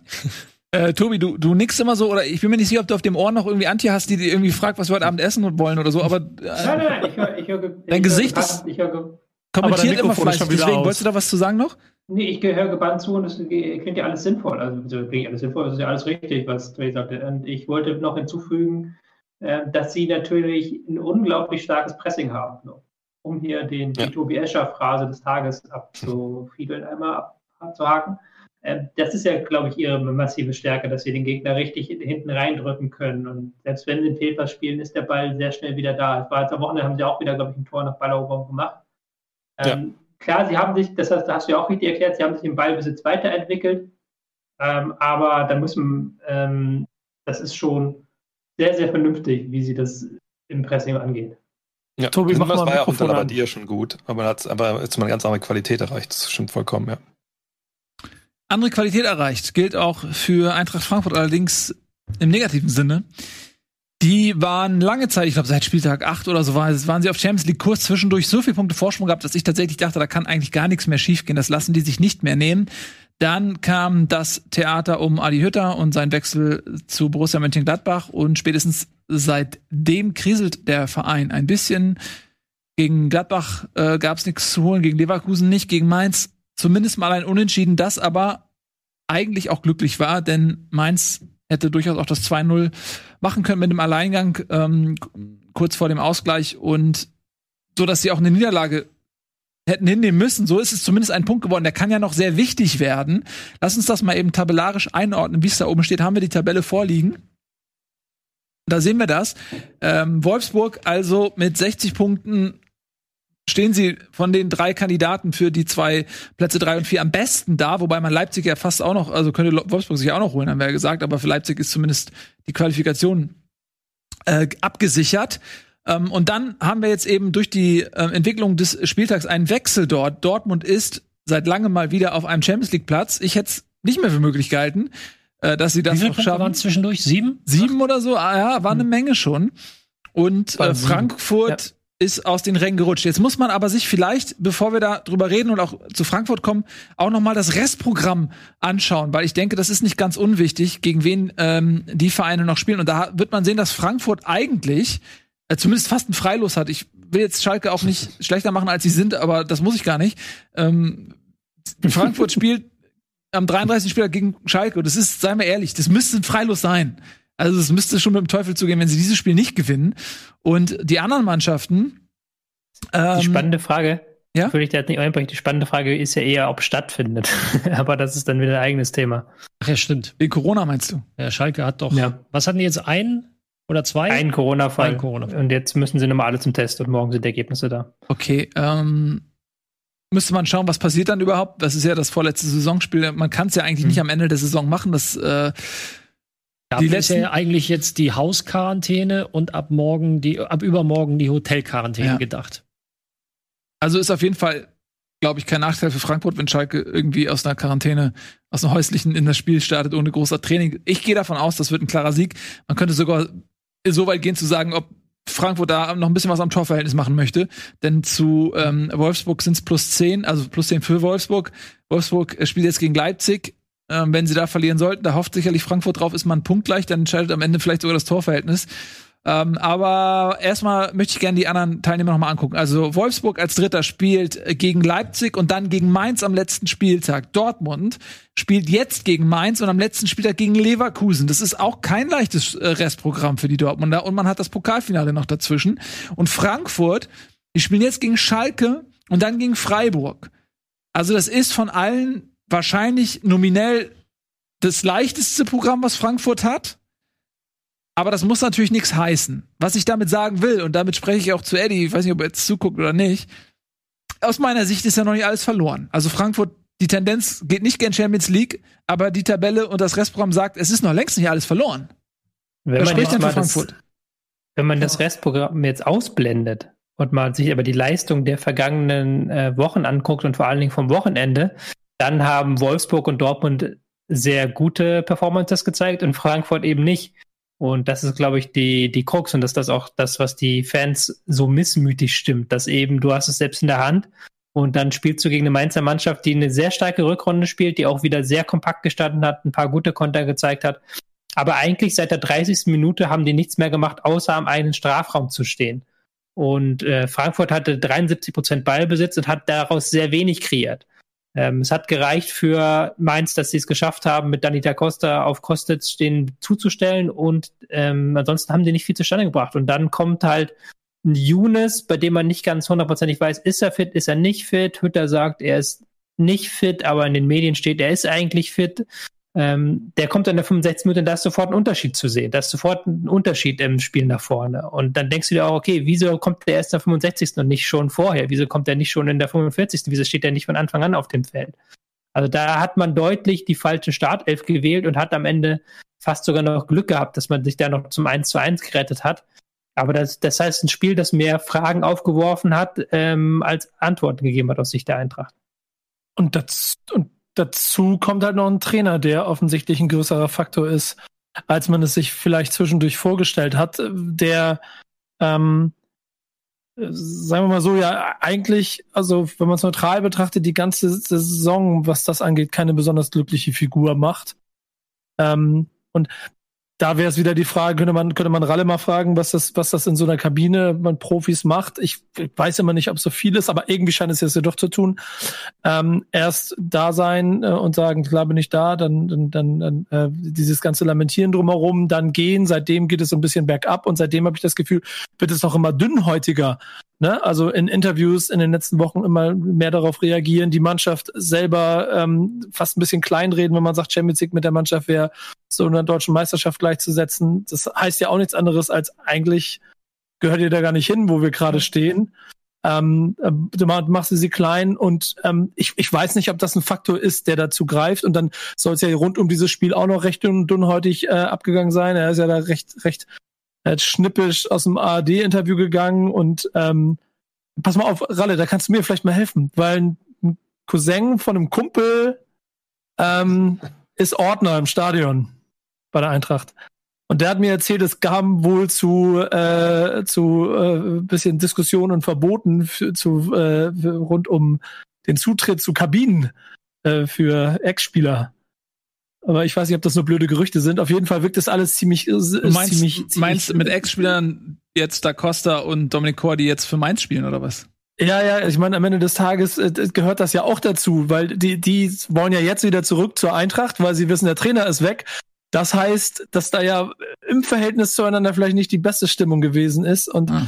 wenn man dann, das hieß wohl zurück zum Spiel, dass sie da Bock hatten, einfach mal mit der Mannschaft äh, zusammen zu sein und nicht durften. Ähm, und das wird alles. Einmal ziemlich sensibler Trainer gerade. Ja, ich würde dir gerne einmal einhaken und ein bisschen noch Kontext geben, weil du ja noch dieses ARD-Interview angesprochen hast, ja, in dem er ja auch sehr unverblümt ich bin da so schnell durchge bin da so schnell ja, Entschuldigung. In dem er sehr unverblümt gesagt hat, dass äh, die Niederlage, äh, beziehungsweise das Unentschieden gegen Mainz damit erklärt hat, dass sie in den vergangenen Wochen über ihren Verhältnissen gespielt hätten und dass sie nun einfach ähm, vielleicht wieder auf normalen Verhältnissen spielen. Was vielleicht ja stimmt, aber das, das willst du halt nicht nach so, so einer Geschichte hören und schon gar nicht, wenn du sieben Punkte auf Dortmund verspielt hast in vier Spielen. Ich muss auch sagen, ich bin, ich gucke hier nur aus der Ferne, aber ich habe eine Zeit lang in Frankfurt gelebt. Mein, mein alter Nachbar, der Aschkan, der ist ein glühender äh, Fan der Adler. Und, und der hat schon, schon lange abgeschlossen äh, mit, mit Hütter und Co. Äh, und ich, ich finde es einfach krass. Ich meine, jetzt habe ich nur zweite Liga Basketball gespielt, aber äh, ist mal, in so einer Situation, wie die jetzt sind, ne, du willst was gemeinsam erreichen, ähm, was Großes auch schaffen. Und du merkst irgendwann, also A, der Captain geht wirklich von Bord in dem Sinne, dass er sagt, so am Ende des Jahres ist Schluss. Ähm, ne, und hat dann aber auch nicht, ja, ich weiß, wie ich es nennen soll, die, die, die Führungsqualitäten, das Team trotzdem hinter sich zu versammeln und zu sagen, so Freunde, wir hatten ja eine geile Zeit, ist egal, was jetzt dann ab dem, nach dem 34 Spieltag ist. Am Ende saufen wir schön ein, dann bin ich weg. Aber wir, wir, wir alle, wir gehen jetzt noch in die Champions League. Und, und da wirklich diese Aufbruchsstimmung hinzubekommen, dass er das nicht geschafft hat, sondern ganz im Gegenteil, wie Nico gesagt hat, immer dünnhäutiger wird, auch die Mannschaft vom Bus stößt. Du kannst doch nicht sagen, ja, letzten Wochen, ja, klar, wir große Spiele gehabt, aber das war mit der Truppe, das war ja fast ein Wunder, dass wir so gespielt haben. Das geht ja nicht. Also, mhm. ich finde, da merkt man einfach auch, dass es da, da nicht mehr stimmt, weil genau das Gegenteil würde man ja machen. Ja, ich würde sagen, okay, eins zu eins, das war, aber Mainz ist auch so stark gerade, ne? Das war einfach, haben wir Glück gehabt, aber jetzt spielen wir gegen Schalke und dann spielen wir gegen Freiburg, glaube ich, ne? Das, das holen wir noch. Wir ziehen die Champions League ein. Die Typen da vorne, die werden verlieren. Entweder Wolfsburg oder, oder Dortmund, die kassieren wir noch. So musst du doch rangehen. Und dann verabschiedest du dich am Ende mit, mit erhobenem Haupt. Aber was er da gerade macht, das ist ja wirklich, ist ja desaströs. Ja, ganz gut, dass Eddie ja. nicht da ist, äh, weil ich äh, weiß, dass ähm, eigener ja, Quelle, aber, aber, dass aber, er das ja? so sieht wie du dreht, nur natürlich dreht er noch ein bisschen mehr durch, äh, was das Thema angeht.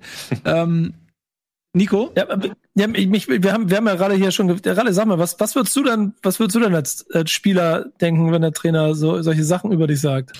Ähm, ich habe vor einigen, vor einigen Minuten zu Beginn der Sendung, als wir beim Thema Dortmund waren, habe ich ja angesprochen, wie du das jetzt aus Dortmund sportlich Verantwortlicher das Thema angehen kannst. Und jetzt hat Dwayne das so ein bisschen aufgedröselt, wie das beim, bei Eintracht gerade ist. Und das ist das komplette Gegenteil. Und so packst du Spieler ja nicht. Also dir vom Chef erzählen zu lassen, dass die letzten Wochen eigentlich viel zu gut waren für das, was du tatsächlich kannst, ist jetzt Ich meine, du bist auch jemand mit Führungsverantwortung hier in dem, hier in dem Laden, zumindest auf dem Papier. Die ich natürlich auch Weltklasse ähm, Richtig. ausführe. Ist, ist natürlich. Hey, weg! Das sind doch die Kabel, das siehst du doch! Ähm, Entschuldigung. Kein Problem, kein Problem. Ist natürlich auf kommunikativer Ebene mh, hm, unglücklich, sagen wir es mal so. Ähm, passt aber so ein bisschen und, und wenn man das alles so zu einem Bild zusammenfügt, passt das ja zu dem, wie jetzt auch der Eindruck war, vor allem jetzt durch Ede, der sich ja noch intensiver mit der Eintracht beschäftigt, als wir das tun. Das behauptest du. Ich dachte, du bist Bayern-Fan. Oder bist du jetzt? Auch, aber auch. Mein, in meinen, Ey, Moment, du bist Werder-Fan. Halt, halt, halt. So, du bist Werder-Fan, ja. ja. Du bist Werder-Fan. Ja. Was mich bei der ganzen Geschichte wundert, ist, dass wie schlecht diese Trainer das alles kommunizieren. Also ich bin ja, habe ich ja schon mehrfach gesagt, grundsätzlich auf der Seite der Trainer, dass die halt sich äh, das Recht in die Hand nehmen, halt zu sagen, bevor ich entlassen werde und bevor ich hier in Ungnade falle, nehme ich das nächst bessere Angebot an. Aber wie sie das halt kommentieren und wie sie halt diese, diese Medienprofis dann sich geben und dann auch rumdruckst und gar nicht ehr ehrlich sagen, was los ist, das ist, das ist schon ärgerlich. Und das merkst du jetzt auch wirklich, dass, dass egal, ich weiß halt nicht, ich, äh, was Trey gesagt hat, so, ich weiß nicht, ob er die Mannschaft nicht erreicht, das ist immer von außen schwer zu sagen, aber du kannst zumindest sagen, dass er die Fans nicht mehr erreicht. Also der, der ist jetzt, jeder Eintracht-Fan, den, den ich kenne, und nicht nur Etienne, ist komplett konsterniert. Die sind halt einfach, die haben die Saison abgeschlossen und das liegt ja halt daran, nicht daran, wie die Mannschaft spielt, sondern das liegt daran, wie halt sich die Verantwortlichen der Öffentlichkeit geben. Und dass sie das halt nicht hinbekommen, das besser zu kommunizieren, da war halt tatsächlich Nagelsmann noch ein positives Beispiel, der ganz klar gesagt hat, so es ging darum, dass ich zu den Bayern gehe, das ist mir ein Traum, den habe ich mir verwirklicht und dann gab es Verhandlungen, dann ist das passiert so. Und dass sie das halt nicht hinbekommen, das wundert mich so, so stark. Ja, vor allem ist, ist ja auch eine sehr ja. erwachsene Geschichte. Ne? Ich meine, mhm. allem, ich, ich bin vollkommen bei dir. Jeder Trainer, jeder Spieler, wenn er wechseln will, weil er das maximal aus seiner dann doch relativ begrenzten äh, Karriere, ne, weil Sportler nun mal nicht ewig das Ganze machen können, Trainer auch nicht, äh, rausholen will, das ist ja vollkommen nachvollziehbar. Nur du musst doch wie ein erwachsener Mensch kommunizieren können. Und noch nicht mal mit den Medien vielleicht und den Fans, im Zweifel sind die relativ egal. Ne? Aber zu deiner Mannschaft, ich meine, du schüttelst den Kopf, klar, ich meine, das, das ja. hat natürlich eine Auswirkung, kann Druck entstehen, aber mhm. als allererstes zuerst mit deiner Mannschaft, mit der musst du doch, dem musst du doch rein Wein einschenken und sagen können, Leute, so ist das. Und im Zweifel, die Spieler verstehen das ja, weil für die ist es ja auch ein Business. Und wenn du dann wirklich sagst, komm jetzt alle zusammen, das Ding ziehen wir jetzt aber noch und danach gucken wir, was passiert, so. Ne, das ist ja da, das, das ist ja das Minimale, das ist das Minimum an, an, an glaube ich, an Führungsqualität, die man da zeigen kann. Und da möchte ich einhaken, weil eben im Chat einer geschrieben hat, als wenn sich die Spieler dafür interessieren, was der Trainer in Interviews erzählen. Ja, erzähl mal. Hm. Tun sie. Erzähl mal, kriegen das ja mit. Das frage ich mich nämlich auch oft. Na, die kriegen natürlich sitzen, an, also in den Kabinen hängen ja Fernseher und natürlich sitzen die nicht da und warten drauf, bis der Trainer und und ja, was erzählt er denn jetzt? Aber du kriegst es ja mit, ob du es selbst dir anschaust oder ob es dir irgendein Kumpel oder eine Freundin oder sonst was zuschickt. Du kriegst es definitiv mit. Und wenn du sowas hörst, ist das jetzt nicht, ah, das ist ja gut für mein ja, Ego. eigentlich haben wir, ja. eigentlich haben wir viel mehr gemacht, als wir können. Also es ist ja, nicht so, dass das nicht registriert wird und ähm, Spieler auch durchaus was angeht, weil er redet ja über dich. Er sagt über dich, also das, was du die letzten Wochen kannst du eigentlich gar nicht. Ja. Der, und wenn du dir dann mal die Liga anguckst, ne? wenn du die Liga anguckst, die Top 8 äh, wechseln ihren Trainer. Ähm, alle acht, ersten acht Mannschaften haben nächste Saison oder sieben oder so haben ihren nächste Saison neun. Ja, also gehen wir davon aus, dass Glasner weg ist. Und dann, äh, dann sind, dann sind sie komplett. Und dann guck dir mal an, wie die das geregelt haben.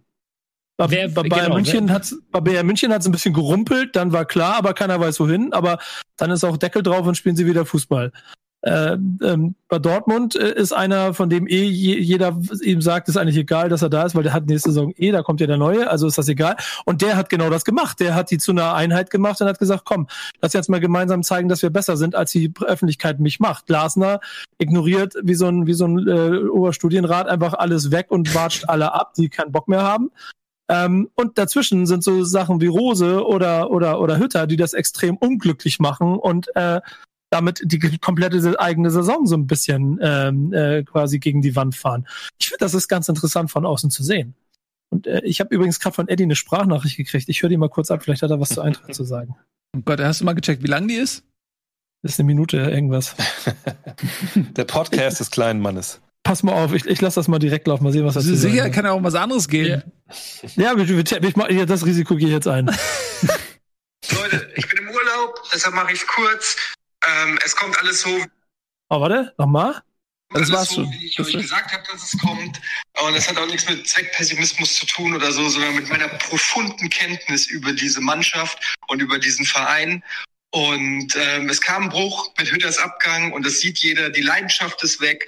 Es ist kein Wir-Gefühl mehr da. Und ja, natürlich hat die Mannschaft overperformed. Man performt als Sportler eigentlich immer over, immer am oberen Limit, sonst bist du kein Sportler. Das ist ganz normal. Die Frage ist, warum können sie in den entscheidenden Partien dieser Saison das nicht mehr bringen? Gegen eine Mannschaft wie Mainz, nichts gegen Mainz. Und ich weiß, wie gut die sind und wie gut sie in der Rückrunde sind.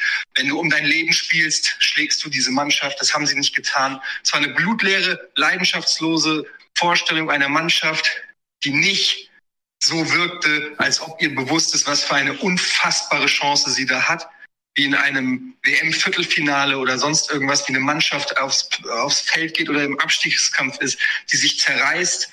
Und das ist die bittere Erkenntnis. Und das hat natürlich unmittelbar mit dem ähm, Weggang der gesamten Führungsriege zu tun, aber natürlich auch mit der Art und Weise, wie Adi Hütter drauf ist, wie er seit dem Rückgang ist, wie unsouverän er ähm, nicht Rückgang, Weggang, äh, wie unsouverän er ähm, auch sich verhalten hat und ähm, seine ganzen Auftritte öffentlich total unangenehm sind. In diesem Sinne kann man das nicht ähm, ausklammern und trotzdem muss man die Mannschaft in, in die Pflicht nehmen, denn unabhängig was mit Hütter ist, ähm, kann man trotzdem sein Herz da draußen geben und das wurde nicht getan und das muss man auch der Mannschaft vorwerfen. Yo, peace out. Das war's von Eddie G to the E im Urlaub, ich esse jetzt einen Schnitzel. Tschö. Grüße an Dre. Ja, danke. Eine Sache, die ich dazu äh, beitragen möchte, ich, ich glaube, er hat natürlich recht, dass natürlich ein Team sich trotzdem zerreißen kann. Aber ich glaube, da kommt ein Punkt dazu, der natürlich für alle gleich ist. Aber wenn die Fans nicht im Stadion sind, dann weißt du vielleicht auch nicht, für wen du das in dem Moment machst. Klingt jetzt blöd, weil wir alle wissen, für wen wir, ne, wenn wir Sport haben, wie wir das machen, Profisport. Aber die Fans sind nicht, nicht im Stadion, äh, die peitschen dich nicht nach vorne. Nico, du, Mach, du sagst, Nee, nee, mal weiter, mal. ich habe eine Überleitung im Kopf. Also, sie peitschen dich äh, nicht nach vorne. Äh, und dann, glaube ich, kommst du immer psychologisch zurück an den Punkt, okay, für wen, also ne, wer, wer sind eigentlich wir als Team? So, ne? Manager ist weg, Trainer ist weg, Trainer sagt, so gut sind wir gar nicht. Und dann, glaube ich, und das ist ja Fußball-Bundesliga, ne? Das ist ja nicht so, gut, jetzt vielleicht gegen Schalke, der reicht auch, reicht auch 80 Prozent. aber wenn du nicht bei 100 Prozent bist, so, ne, dann ist es halt schwierig. Ne? Dann ist es halt wirklich schwierig, ein, ein Spiel zu gewinnen. Und deswegen, also ich, ich sehe da, klar kann man die, das Team in die Pflicht nehmen, auf jeden Fall. Aber ich glaube, es ist rein psychologisch super schwierig, jetzt da 100 Prozent zu geben, wenn um dich rum alles so bröckelt und du immer sagen kannst, ey, guck mal, der Chef macht nur Scheiße gerade. Ich würde noch eine Sache hinzufügen. Also ich unterstütze alles, was ihr gesagt habt, deswegen muss ich das nicht paraphrasieren. Ähm, ich sehe es genau wie ihr. Ähm, eine Sache noch, und zwar hast du bei der Eintracht auch viele Spieler, deren eigene Zukunft eben ungewiss ist. Und wenn du jetzt einen André Silva hast, von dem Eintracht sehr abhängig ist äh, und auch einen Philipp Kostic und ein äh, Rebic, äh, nicht Rebic, äh, ein Jovic. Ähm, das sind alles Führungsspieler, der, also sportliche Führungsspieler, deren Verbleib alles andere als gewiss ist. Sodass eben auch die Frage, ey Leute, ihr spielt doch für euch warum zerreißt ihr euch denn nicht dafür, dass ihr nächstes Jahr Champions League spielt? Ist doch egal, wer euer Trainer wird. Dass diese Frage vielleicht auch dadurch beantwortet wird, eben weil die Spieler vielleicht gar nicht mehr da sind. Vielleicht weiß ein Silver schon, dass er nächstes Jahr nicht in Frankfurt spielen wird, egal welchen Platz die machen. Vielleicht weiß ein Kostic, ey, meine Zeit in Frankfurt läuft ab. Das kann ja auch nochmal ein Faktor sein. Hm? Ja, das ist ein Faktor, den kenne ich als VfL-Fan ganz gut. Zehn Jahren. ja, aber dies ist ja nicht so schlimm. Ne? Dies Jahr noch nicht, ne. Siehste. Also, wir machen jetzt mal ein bisschen Werbung. Ähm, und wie äh, das bei Bundesliga so üblich ist, werden wir natürlich, wenn wir uns ein bisschen verquatschen, nicht alle Spiele jetzt hier irgendwie nochmal analysieren, sondern wir reduzieren uns dann auf die sportlichen Brennpunkte. Und das ist in dem Fall natürlich jetzt diese Champions League gewesen. Und der andere Brennpunkt ist natürlich der Abstiegskampf. Und äh, da werden wir natürlich gleich vermehrt noch drüber sprechen. Da gibt's auch eine, einige spannende äh, Konstellationen. Also bis gleich.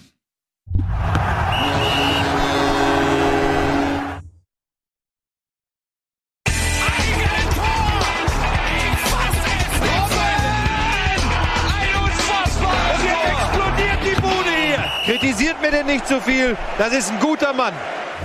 Herzlich willkommen zurück bei Bundesliga Live, meine Damen und Herren. Dre Vogt heute außerdem äh, Ralinho am Start, Nico, Tobi sowieso, Eddie im Urlaub und ihr seid da. Ich freue mich sehr über euch, denn wir reden jetzt über den Abstiegskampf und den kennt ihr jetzt, könnt ihr mal so richtig schön kennenlernen mit Leuten, die sich damit auskennen.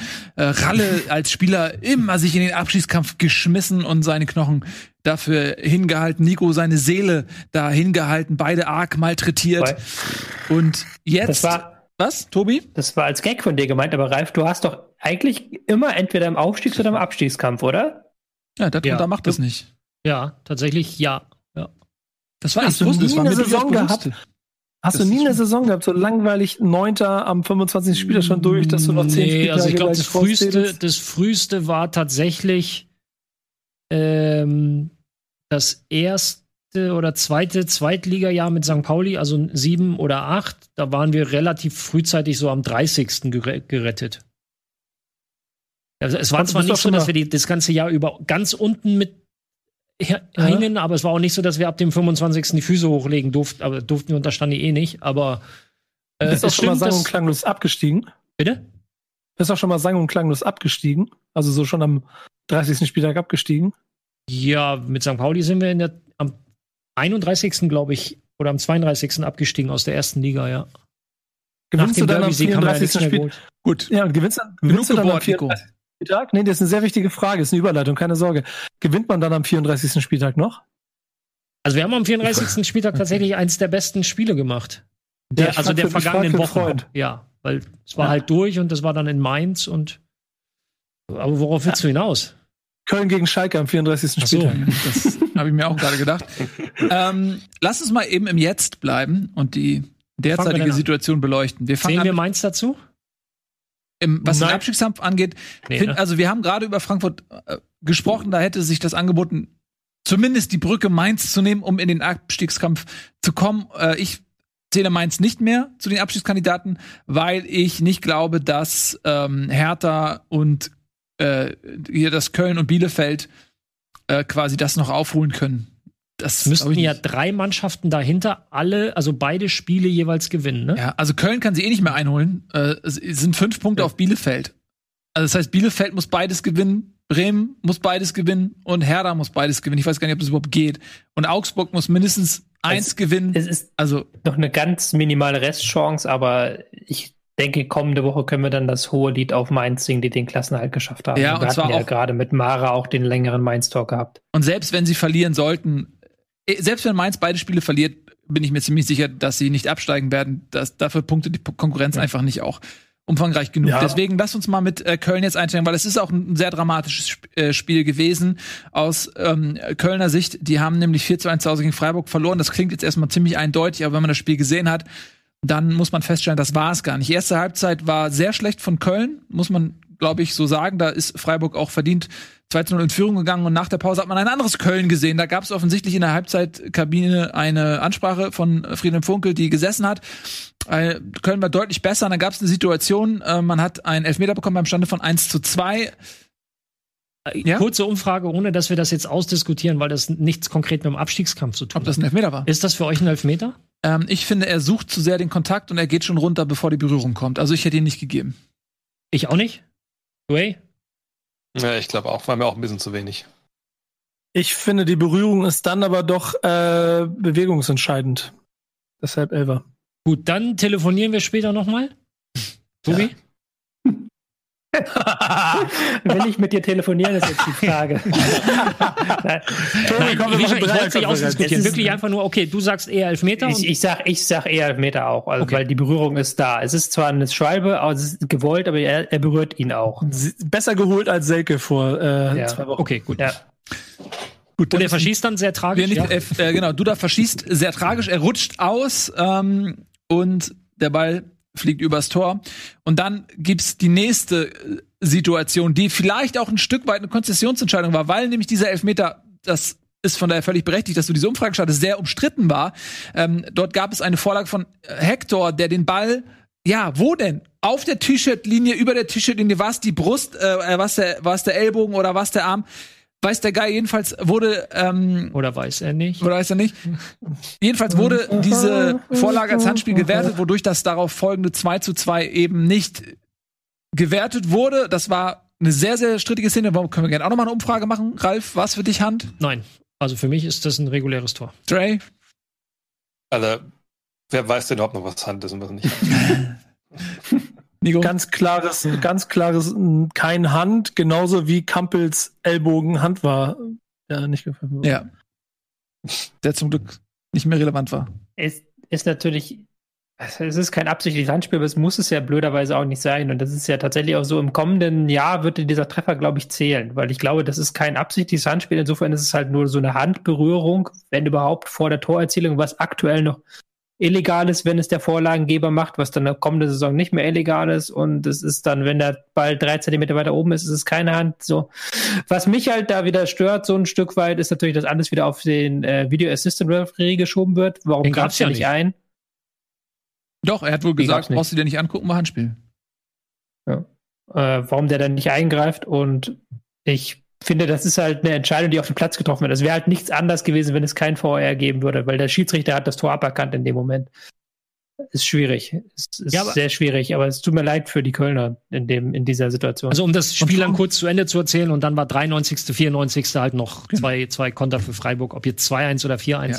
So, wobei, da, da, das, da würde ich nämlich gerne mal ansetzen. Genau, das ist natürlich was du vorhin gesagt hast. Genau, ja. weil du hast ja vorhin gesagt, der Trainer, äh, das, was der Trainer nach dem Spielende sagt, das äh, bekommen die Spieler in der Kabine mit. Friedhelm Funkel hat nämlich nach dem Spiel gesagt, das war dumm, das war so dumm, dass äh, wir nach dem 3 zu 1 noch aufgemacht haben und versucht haben, zum Ausgleich zu kommen. Und das fand ich sehr interessant. Da würde ich dich gerne nochmal als Spieler fragen, wie das ankommt. Ganz kurz, bleib bei mir. Ja. Ähm, du liegst Zwei Minuten vor Schluss mit zwei Toren zurück. Wir alle wissen, was Bayern München gegen Barcelona passiert ist damals 1999. In äh, Barcelona gegen Manchester United. Äh, Entschuldigung, ja? ja, gegen Manchester. In, danke. ähm, und die Frage, in dem Moment ist Funkels strategische Entscheidung, okay, pass auf, die, Mannschaft soll jetzt sozusagen das Ergebnis verwalten und nicht versuchen, noch durch ein Wunder zum Ausgleich zu kommen, weil das Torverhältnis in dem Moment wichtiger ist, äh, als die Chance, noch zum Ausgleich zu kommen. Und er hat das sehr dumm genannt. Und äh, wie kommt das bei den Spielern an? Also, ich behauptet, 80 Prozent der Spieler wissen genau, dass es tatsächlich nicht das cleverste war. Im Nachgang. Natürlich versuchst du auf dem Spielfeld und das, das kannst du von, von Spielern in der Situation fast schon nicht verlangen. Mit diesen Umständen, mit dem nicht gegebenen Tor, dann kriegst du es 3-1, dann bist du sauer, du bist wütend.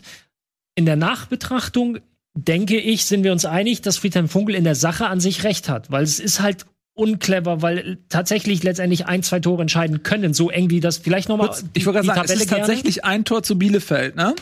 Ähm, da sieht man das. Bielefeld minus 28, Köln minus 27. Das sind eigentlich die beiden Vereine, bei denen das Torverhältnis relevant ist. Alle anderen sind zu weit weg. So, und dann wären es nicht minus 27, sondern nur 26 oder 25 wenn die zwei Buden nicht gewesen wären ja. auf Kölner Seite. Das heißt, du hast da noch mal ein bisschen Luft zum Gegner.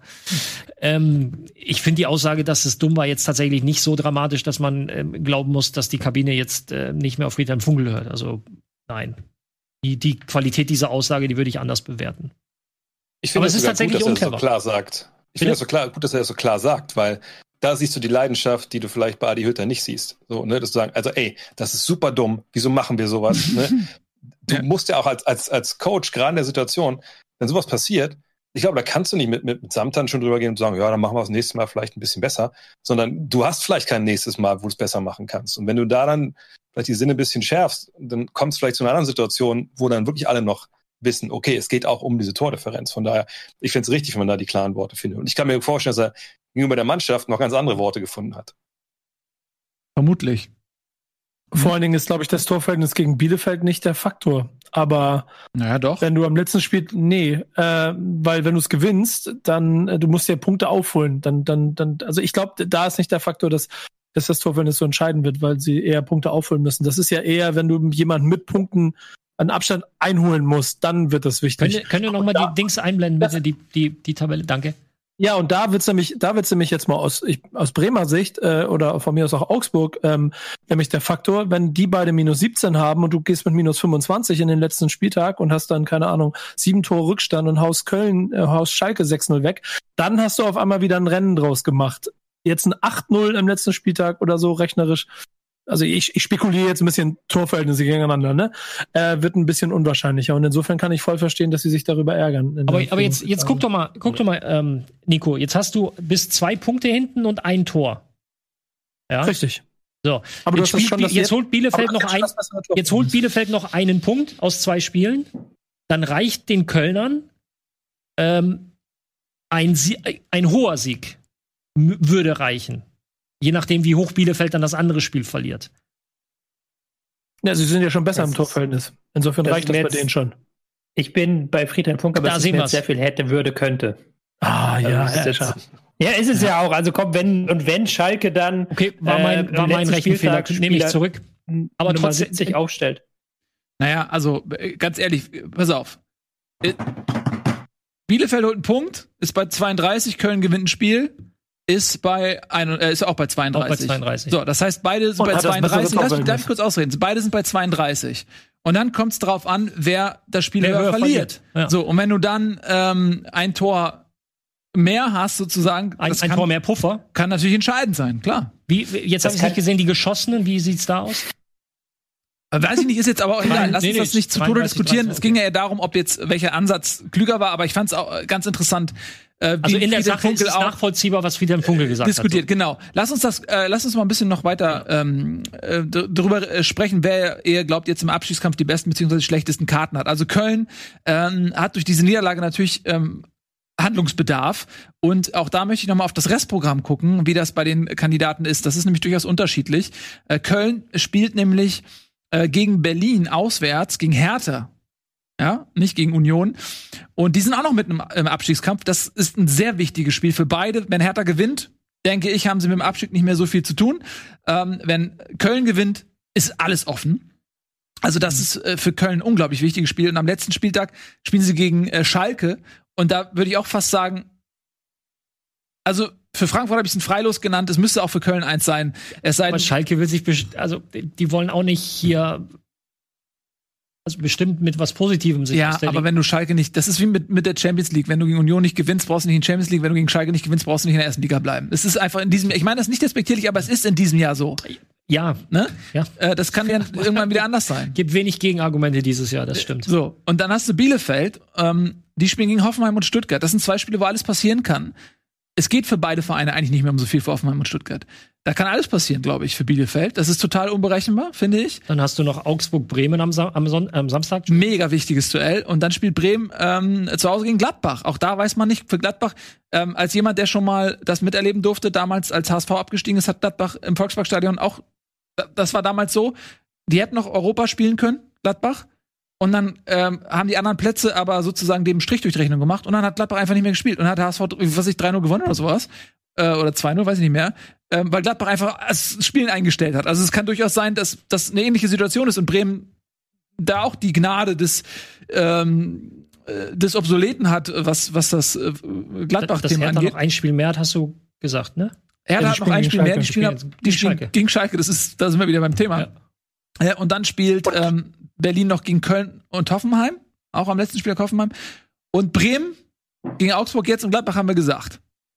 Ja, und Augsburg am letzten Spieltag bei Bayern München. Genau, da kann das man heißt, nur das heißt, hoffen, dass Lewandowski ja. die Coach hat. ja. Nee, ich denke, selbst dann will er den wahrscheinlich auf 50 hochstellen. Für alle Zeiten, damit äh, da keiner mehr beigeht. So, ja. keiner, keiner mehr rumquatscht an der Nummer. Und äh, ja, Herr Escher, Mann. Äh, nee, nee, ich bin deiner Meinung. Ich habe der zustimmen wollen. Also das ist, so. ich glaube, für Werder und Augsburg ist, glaube ich, dieses Spiel komplett entscheidend, was jetzt ja. im kommenden Samstag stattfindet. Und das und ist natürlich ich versuche jetzt mal ein bisschen uns zurück auf diesen Spieltag zu lenken, ähm, weil ja auch Augsburg ja jetzt in diesem Spieltag einen neuen Trainer präsentiert hat und die haben sich nicht schlecht verkauft gegen Stuttgart. Mhm. Das war ein ganz anderes Augsburg, als man es über weite Strecken der Saison gesehen hat. Das war eben nicht dieses passive, wir überlassen den Gegner den Ball, sondern die sind nach vorne gestürmt, die wollten Ballgewinne haben. Die haben auch ein hohes Pressing gespielt, schnelles Umschaltspiel. Das, da haben sie sehr viele Tugenden gezeigt, die gefehlt haben bisher in dieser Saison. Und da bin ich sehr gespannt, ob sie, wenn, äh, wie das aussieht, wenn sie auch gegen Bremen so in das Spiel gehen. Die gehen, glaube ich, dann mit einem offeneren Visier in dieses Spiel, als man vor drei, vier Wochen gedacht hätte. Absolut deutlich offener, als es Werder tun wird.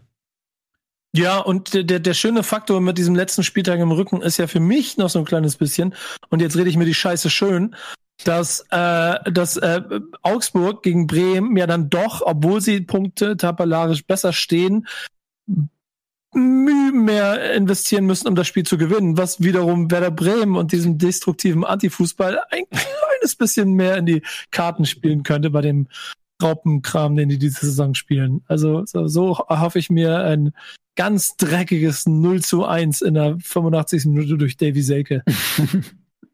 Ja, könnte dreckig werden. Man muss aber auch sagen, Augsburg, ich weiß gar nicht, inwiefern, die, regnen, ja.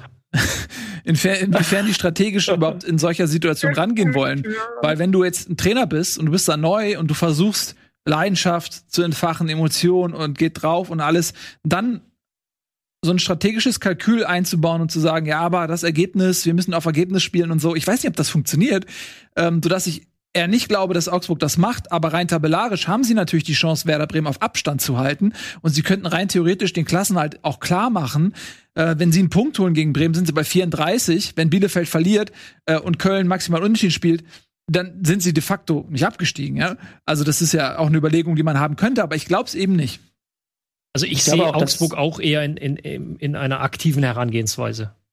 Dafür haben sie gegen Stuttgart gerade die erste Halbzeit ja. wirklich sehr ordentlich gespielt. Ich glaube auch, dass es nicht intelligent ist, einfach da zu taktieren. So, das sage ich gerade, aber ähm, ich glaube, dass die, der, sind so viele Eventualitäten, dass du als Trainer auch, um eine klare Ansprache an die Mannschaft zu haben, sagen musst, so, wir gehen jetzt heute hier raus und wir gewinnen das Ding, dann ist alles egal. So. Wir haben es ja. heute selbst in der Hand. Und dann ist egal, was das nächste Spieltag ist. Wenn wir jetzt gegen Bremen gewinnen, dann ist das, ist das durch. Und das wird er, glaube ich, auch machen. Das wird er auch machen in dem Spiel. Ist ja auch nicht so, dass man jetzt aus Augsburger Sicht oder generell, die da unten stehen, jetzt äh, die letzten Wochen und Monate ähm, großes taktisches Rasenschach gespielt hat äh, mit, mhm. mit super Experimenten und das hat alles funktioniert. Dazu halt hat Weinziel nur 14 Tage, beziehungsweise jetzt zu dem Köln-Spiel ja dann drei Wochen, äh, zum Bremen-Spiel drei Wochen. Ähm, also die Möglichkeit, da wirklich ähm, so Dinge baust du ja auf im Training über mehrere Wochen und Monate. Sind ja nicht gegeben. Bei Augsburg und bei allen anderen, naja, die haben halt ganz andere Probleme gehabt, als ähm, jetzt hier groß taktisch den Masterplan rauszuholen. So sieht's aus. Ähm, was glaubt ihr denn? Okay, warte, wir machen erstmal mit den Spieltagen ein bisschen weiter, gucken uns mal ein bisschen die anderen Ergebnisse an. Da gab es ja durchaus interessante Sachen. Äh, Werder Bremen, wir haben ja einen Nico hier. Werder Bremen, ein Punkt geholt gegen Leverkusen. Ordne uns das doch mal eben ein. Ich würde sagen, so ein bisschen aus äh, Energie schon aus dem Pokalspiel rausgenommen und damit dann den kleinen positiven Effekt aus dieser ähm, Partie mitgenommen, sich wieder ein bisschen zu ordnen und einem Gegner, der fußballerisch besser ist, das Leben so schwer wie möglich zu machen. Das kriegst du trotzdem nicht über 90 Minuten hin. Ähm, und es gab ja hier und da schon noch Möglichkeiten für Leverkusen und wenn davon einer drin ist, dann gewinnt Leverkusen das Ding auch 1-2-0.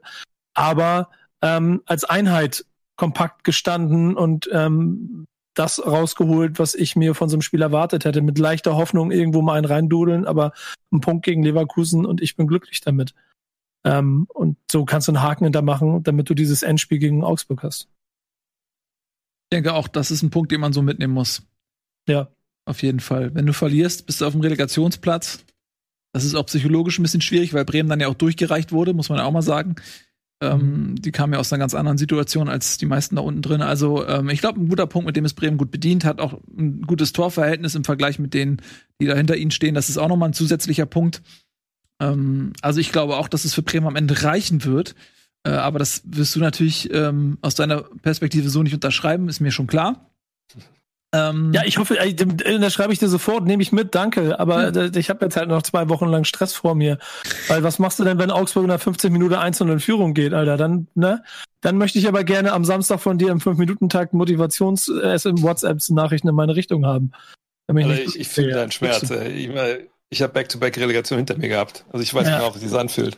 Ja. Dass immer wieder denkt, ach komm, ey, einfach, einfach ein rein und dann hinten dicht und so. Ich habe nichts gegen den ersten FC Köln. Das äh, ein Traditionsclub, wunderbar. Aber du kannst dir vorstellen, wie ich da am Sonntag Nachmittag vom mittags vom Fernseher saß und mir diese, dieses komische Spiel Köln gegen Freiburg 90 Minuten angucke. Und ich frage mich, warum mache ich das überhaupt? Ach ja, stimmt, weil Köln darf ja nicht Punkte holen. Ich sag so. dir, das ist das Schlimmste am Abstiegskampf, wenn man so tief drin steckt, dass man sich unfassbaren Scheiß Fußball anguckt jede Woche. das habe ich zwei Jahre gemacht und ich will das nie wieder tun. Diese Betonung auf mittags bei Nico lässt mich, lässt mich vermuten, dass äh, mittags hatte ich schon sechs Bier drin. Weil ich es nicht anders genau. ertragen konnte. Ja, so ja ich, vor allem ich, schön Sechserträger, mir, mir so alle Köpfe so abgehauen, so mit, mit, mit, so einem Zollstock, so alle das sechs gleichzeitig. Alle Sechserträger so. ja, Alter Schwede. Aber das, das wird ja, das wird ja noch so weitergehen. Also guck mal, ähm, die Leute reden dann ja auch immer von, äh, von, von den tollen Relegationsspielen, die da entstehen können. Ich freue mich wahnsinnig auf Fortuna Köln, äh, gegen 1. FC Köln gegen Fortuna Düsseldorf in der Relegation. Nehme ich. Ja, das wird ja nicht passieren, weil Düsseldorf dann nicht mehr mitspielt. Ähm, das wird ja. dann Fürth werden oder Kiel. Aber das ist ein anderes Thema. Ähm, dann haben Am Ende wir noch Bielefeld gegen Fürth. Ja, kann absolut. Das ist absolut realistisch. Bielefeld gegen Fürth. Absolut. Bielefeld hat einen Punkt geholt gegen Berlin und Berlin ist notgedrungen zum Rotieren gezwungen. So sieht es zumindest Paldada, der Trainer. Ich glaube, acht Positionen wurden dort verändert zum Spiel zuvor. Und das ist so ein Ergebnis, wo ich auch so ein bisschen das Gefühl habe, da können beide mit leben. Weil Berlin kommt eben aus dieser immensen Belastung und die wissen auch, sie haben noch Schalke. Äh, wenn sie das Spiel gewinnen, mit dem Torverhältnis von minus 11 ist mit Abstand das Beste da unten drin, dann sind die durch. Äh, so, dann haben sie 34 plus eben dieses Torverhältnis. Das, wird, das weiß Berlin auch. Und deswegen mussten sie jetzt auch gegen Bielefeld nicht allzu viel riskieren, weil wenn sie das jetzt verloren hätten, weil sie zu weit aufgemacht hätten, zu viel Risiko genommen hätten, Bielefeld gewinnt das Spiel, bis äh, ist Bielefeld bei 34, Hertha bei 30, dann hast du wieder eine andere Situation.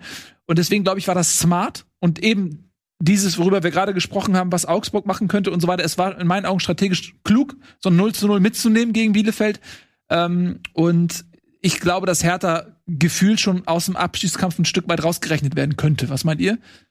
Ja, es, es ist, äh, war, ich muss das ein bisschen ähm, relativieren, weil ich schon fand, dass Bielefeld besser war und dass Hertha gerade in der ersten Halbzeit Glück hatte. Also das war nicht so, dass sie das irgendwie durchverwaltet haben. Das haben sie in der zweiten Halbzeit geschafft. Mhm. In der ersten Halbzeit, das war halt eine sehr, sehr seltsame Aufstellung, muss man auch sagen, von Paul Dardai, der mit Sefuig und Mittelstadt haben da die Seiten getauscht und sollten dann in die Mitte ziehen, aber haben sie praktisch nie gemacht. Dann hatten sie immer am Flügel den Ball auf dem falschen Fuß und ähm, haben dann ständig die Bälle verloren und dann hat Bielefeld sie ausgekontert. Also Bielefeld hätte da durchaus in Führer gehen können. Ich glaube, das war von Hertha nicht so ähm, geplant. Aber ich finde die grundsätzliche Idee, dass sie viel rotieren, dass sie ähm, gucken, dass sie diese Spiele gut durchziehen und dass sie auch ähm, dann im Zweifelsfall dann wie in der zweiten Halbzeit sagen, wir verwalten das, wir gucken, dass wir Kräfte sparen, finde ich gut weil sie jetzt ja dieses Spiel gegen Schalke, das ja eigentlich ein Must-Win ist und das sie auch eigentlich gewinnen sollten. Und dann eben das Spiel gegen Köln haben und dann haben sie alles selbst in der Hand und können sich alles von allen Abstiegssorgen selbst befreien. Das, das meine ich jetzt völlig ohne Häme, aber jetzt haben wir Schalke-Fans zu Hause sitzen. Und ihr habt ja inhaltlich mit allem recht, was ihr bis jetzt über Schalke gesagt habt, aber du spielst vor einigen Jahren noch Champions League und jetzt äh, wirst du eigentlich hier abgestuft als, also jetzt muss ja gewinnen, da gibt es ja keine Diskussion. Ja, schon. Wie, wie viele Minuten hat Union Berlin für die äh, hat, hat Hoffenheim für die vier Tore gebraucht? 18 oder sowas? Ja, ja. recht wenig. 47 bis 64, ja. Ja. Das ist super. Ja, also es fiel mir nur gerade auf, als ich Tobi zugehört habe. Und ich weiß ja, Tobi meint das ja null respektlos und du ja auch nicht. Aber es ist halt so, ich meine, wir reden halt über Schalke, ne? also halt das ist ja noch was, das, das werden wir dann, glaube ich, wenn wir dann die Saisonrückschau machen. Aber ja, Schalke genau. ist halt auf dem Weg dahin, die zweitschlechteste Saison der Bundesliga-Geschichte ja. zu spielen. Also nicht, nicht nur irgendwie so gefühlt sowas, sondern von den nackten Zahlen her, was Punkte angeht, was Tore, Torverhältnis angeht, was hohe Niederlagen angeht. Und das ist halt schon krass. Das ist halt schon so unfassbar schlecht, dass ähm, da jede Mannschaft dahin fahren muss mit dem Selbstverständnis, das Ding zu gewinnen. Ja. Selbst egal, ob es halt Hertha oder Bielefeld sind, die eigentlich also gerade Bielefeld oder so, oder auch Köln, die eigentlich vor einem Jahr noch gesagt hätten, Schalke, dann nehmen wir Punkt, ist gut, aber auch die müssen jetzt dahin fahren und gewinnen. Tatsache. Das ist ja krass. Der Man muss es auch nochmal so einordnen, dass äh, als die anderen Negativrekorde aufgestellt worden sind, da war die Liga noch ganz anders aufgestellt. Da hattest du vielleicht auch mal nee. eine Situation, dass eine Mannschaft irgendwie da hochgerutscht ist und so weiter. Aber wir reden von Schalke. Nee, nee, nee. Die, die hm? anderen Negativrekorde sind von Tasmania Berlin, die ja eigentlich nur in die erste Liga gerückt sind, weil Hertha zwangsabsteigen Ja, das meinte ich ja gerade, die da irgendwie, ja. die da irgendwie Ja, aber nein, weil du, das ist ja nicht, da sind irgendwie zehn andere Mannschaften, die genauso schlecht waren. Da ja. gibt es eine, die schlechter war. Genau. Also Schalke muss jetzt noch mindestens vier Punkte holen oder ich glaube drei oder vier Punkte, dann können sie noch Borussia Neunkirchen überholen. Ja, aber das meine ich ja. Wir reden über Tasmania. Ja. Das ist halt nee, eh, das, das, Tasmania ist, ist ein Meme geworden für irgendeine schlechte Performance so. Äh, dann, äh, das sind alles Mannschaften, das meine ich ja, die sind da so reingerutscht. Und, und aber wir reden über Schalke. Ein, ja, sie ein, sind gerade ein Punkt hinter Wuppertaler SV, was die schlechteste Bund so. also sie sind. Und das ja. macht das halt historisch. Du kannst zwar den Vergleich ziehen und sagen, es ist nur die zweitschlechteste und das erweckt irgendwie den Eindruck, als wenn das ja auch regelmäßig passieren würde. Nein, äh, die, diese Performance von Schalke ist ganz anders einzuschätzen als die von Tasmania oder von Neunkirchen ja. oder sonst was. Den machen wir ja im, im, im Saison Machen wir uns ab, ab. Deswegen, ich wollte es ja, noch mal sagen. Ähm, so weh es tut, und das meine ich auch ohne Häme, so weh es tut, aber es ist ja einfach wirklich, das macht das noch unerklärlicher. Ähm, weißt du, was, was, was am meisten wehtut, für mich jedenfalls, der es auch von außen betrachtet, das ist halt so eine krasse Fanbase da. Ich war schon oft genug auf, auf Schalke bei den Spielen. Das ja. waren geile Stadion, geile Fans. Wenn du dann siehst, was sie für Möglichkeiten haben, allein mit ja. dieser Power, die sie da haben, und wie viel Geld da verbrannt wurde in den letzten Jahren und wie viel, wie viel Scheiße da passiert ist. So. Und dass dieser, dieser stolze Verein jetzt da liegt, wo, also am Boden und alle anderen treten noch rein, das ist so bitter. Und dass da überhaupt Leute noch in den Spiegel gucken können, die da Entscheidungen getroffen haben, das ist einfach richtig, richtig, das ist, also ist unfassbar. Darf ich, so, darf so krass für die Region auch. Ja. Ich muss noch kurz richtigstellen, Nico hat natürlich recht, ist Wuppertal und nicht Borussia Neunkirchen. Eine herzliche Entschuldigung an alle Fans von Borussia Neunkirchen. ja, schöne Grüße an der Stelle. Ja. Ähm, ich, ich, kann, ich möchte an der Stelle ganz kurz einmal Cross-Promo machen, wenn ich das hier nie mache, aber ich habe ja so ein kleines Podcast-Format mit Pillard, der ja auch schon mal hier ein, zwei Mal drin war. Mit dem gehe ich seit zwei Jahren quasi ein Werder-Fan, ein Schalker-Fan durch den Fußball wir haben das Ding ähm, quasi immer so als Bundesliga-Podcast gemacht und wollten dann über andere Sachen reden. Nächste Saison ähm, wird es ganz, ein ganz, ganz bitteres Format werden. Und seit einem Jahr leide ich mit dem, mit dem wirklich sehr, sehr guten Freund mittlerweile. Das, das kann, das trägst du nicht mit. Alter. Ich habe ich hab mit Schalke nicht so viel emotionale Verbindung gehabt, aber so wie der leidet, das ist, äh, das ist nicht, nicht zu beschreiben. Das ist wirklich, da brechen Welten zusammen in der Region. Absolut.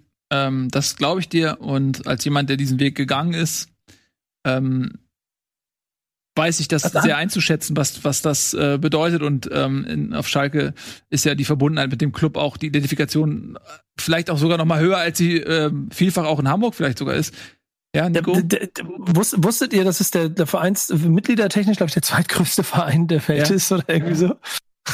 Ja, ja, ja, ja, absolut. Ähm, aber wir reden, ich finde auch, wir reden am Saisonabschluss ähm, dann auch ausführlicher nochmal äh. ähm, über Schalke. Für den Moment gibt es halt Vereine, für die Ergebnisse noch relevant sind und äh, das sind eben die, über die wir gerade gesprochen haben. Äh, ich würde ganz kurz von euch nochmal so eine Prognose hören wollen. Wer glaubt ihr, wird am Ende Relegation spielen? Wer steigt ab? Alinho. Ja, es hängt tatsächlich, für mich hängt wirklich viel auf Augsburger Schau, Seite an, an, dem Spiel Augsburg-Werder. Ähm, ich sehe aber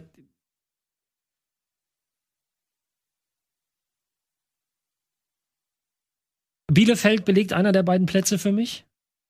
Einen der beiden Plätze. Und boah, kann mich wirklich nicht entscheiden zwischen, zwischen Köln und Werder. Weil ich Augsburg zutraue, Werder zu schlagen. Mhm. Und dann ist Werder halt komplett in der Verlust. Also sind sie ja eh auch schon, aber ähm, dann kommt wieder dieser mentale Aspekt dazu. Letztes Jahr Relegation gespielt, jetzt wieder, du hast es eben gesagt, durchgereicht. Also nicht irgendwie seit Wochen dabei und was aufgeholt, sondern stehst jetzt eigentlich rein tabellarisch seit ein, zwei Wochen vor dem Abgrund.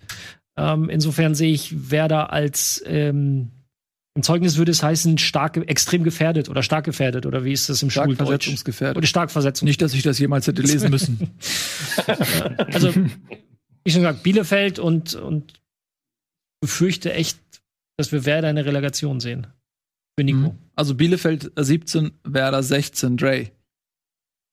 Nee, ich, ich, ich glaube, dass, äh, dass Bielefeld direkt runtergeht, weil ich, ich denke, die haben das mit Abstand schwerste Restprogramm. Also für Stuttgart Stuttgart ist eine Mannschaft am 34. Spieltag. Das ist so eine geile Saison für die. Die haben so Bock zu spielen. Ich glaube nicht, dass die da irgendwie so halbgar auftreten, sondern die, die machen halt ihr Ding. Jetzt gegen Hoffenheim sehe ich auch nicht, dass sie da irgendwas mitnehmen. Und ich, ich glaube, dann Schalke wird gegen Köln verlieren. Dann hat Köln 32 Punkte. Ich, ich denke, dass Werder gegen Augsburg in Punkten mitnimmt. Wahrscheinlich ein super dreckiges 0 zu 0. Ja, und dann muss Köln die Relegation und Bielefeld steigt ab. Nico, kurz und schmerzlos. Das, das ist nicht dein Ernst, ne? ja, kurz und schmerzlos. Was, okay, ich sag, Köln steigt ab, Augsburg in die Relegation. Wow. Augsburg. Okay, das ist mutig. Tobi? Also ich glaube, dass Hertha gegen Köln gewinnen wird und Hertha, Hertha raus ist. Ich glaube, dass ähm, Werder nicht gewinnen wird gegen Augsburg, dass er Werder drin ist. Das große Fragezeichen ist halt, ähm, Bielefeld. Ich würde es ihnen sehr gönnen, wenn sie noch ein Jahr erste Liga spielen mhm. dürfen, allein, dass sie Publikum haben dürfen. Die haben sich auch so gut geschlagen diese Saison. Ja. Ich würde sie gönnen, aber ich kann mir nicht vorstellen, dass sie nicht mindestens 16. werden und dann schätze ich, dass Werder da auch sehr stark in der Verlosung ist. Also ich glaube, es wird zwischen Werder, Köln und Bielefeld ausgemacht, sagen wir es so. Ach. Ja. ja. Ähm, nee, also ich habe jetzt ja Augsburg und Hertha rausgenommen. Ist ja auch mal. Oder? Ja, Augsburg hole ich ja nur rein, weil ich mir, weil ich mir wünsche, dass Bremen gegen Augsburg gewinnt. Also deswegen ist die Frage an mich auch bescheuert. Ich ähm, glaube, um mal jetzt mal Abschluss zu machen, ähm, ich habe zur Halbserie, als wir unsere Sondersendung zur Halbserie gemacht haben, habe ich gesagt, ähm, 16. wird, also Schalke 18. 17. Bielefeld und 17. Köln. Äh, 16. Köln, so rum. Also Schalke, Bielefeld, Köln. Äh, Habe ich zur Halbserie getippt und ich bleibe einfach dabei. Einfach weil äh, ich diesem Ergebnis näher gekommen bin, als ich das tatsächlich äh, gedacht hätte. Und deswegen bleibe ich dabei. Wie geil wäre das, wenn ich recht hatte. Zur Halbserie, Leute. Ähm, deswegen bleibe ich dabei und ich glaube auch, dass es realistisch ist, weil Köln ähm, gegen Schalke gewinnen wird und Bielefeld muss dann punkten. Und ähm, das ist einfach noch nicht vorhersehbar. Deswegen glaube ich, äh, wird es leider so kommen. Ich würde es Bielefeld auch gönnen, aber darum geht's ja leider nicht. So, ähm, damit beschließen wir die Sendung für heute. Herzlichen lieben Dank an unseren Gast Dre. Freut mich sehr, dass du da warst. Gerne immer wieder. Danke für die Einladung. Immer wo, gerne. Wo sieht man dich jetzt äh, als nächstes? Äh, sehen erstmal gar nicht Oder hören? Urlaub, aber hören. Gutnext.de, das ist mein Podcast. Äh, oh, auf Twitch, twitch.tv, André Vogt. Ähm, da mache ich auch ab und zu was. Aber da sieht man dich dann ja auch. Da sieht man mich, genau. Siehste? Okay. Ralinho, wann bist du wieder bei The Zone im Einsatz? Äh, Samstag FA Cup Finale, Chelsea Leicester. Ah, jetzt kommt ein Highlight nach dem anderen. Ja. ja. Wir haben nämlich eben auch drüber gesprochen, dass äh, Donnerstag die Pokalfinale ist und wir das einfach überhaupt nicht auf dem Schirm hatten. Und äh, ich, äh, das weiß ich seit gestern, ich darf auch das Relegationsrückspiel begleiten. Alter Schwede. Also, falls Bremen dabei sein sollte, erwarte ich einige Referenzen oder eine Schalte. Ähm, Gerade da musst du dein Telefon ausstellen. Ich sag dir, dass du da. Ja. So, eine Sprachnachricht abspielen. Ja. wenn, wenn, das passiert, Alter, ich werde dich so nerven. so, sieh zu, dass du bald mal wiederkommst. Zwischendurch ja, und weinen. Dem nicht immer so viel Zeit lasst. Äh, vielen Dank, Tobi. Ne? Und natürlich euch vielen lieben Dank. Euch sage ich noch mal ganz schnell, was euch jetzt hier auf dem Sender erwartet. Jetzt gibt's natürlich den Game Talk. Ähm, den habt ihr euch sicherlich schon sehr gewünscht. Und dann im Anschluss haben wir um kurz nach zehn äh, den guten Gregor für euch. Der streamt live Star Trek Voyager Elite Force. Also, vielen Dank fürs Zusehen. Wir sehen uns dann nächste Woche mit neuen Erkenntnissen und neuer guter Laune und wahrscheinlich auch wieder mit Eddie. Bis dahin, tschüss und auf Wiedersehen. Diese Sendung kannst du als Video schauen und als Podcast hören. Mehr dazu unter rbtv.to/bundesliga. Diese Folge Bundesliga wurde dir präsentiert von Pickup Schoko Hazelnut. Den muss man mögen.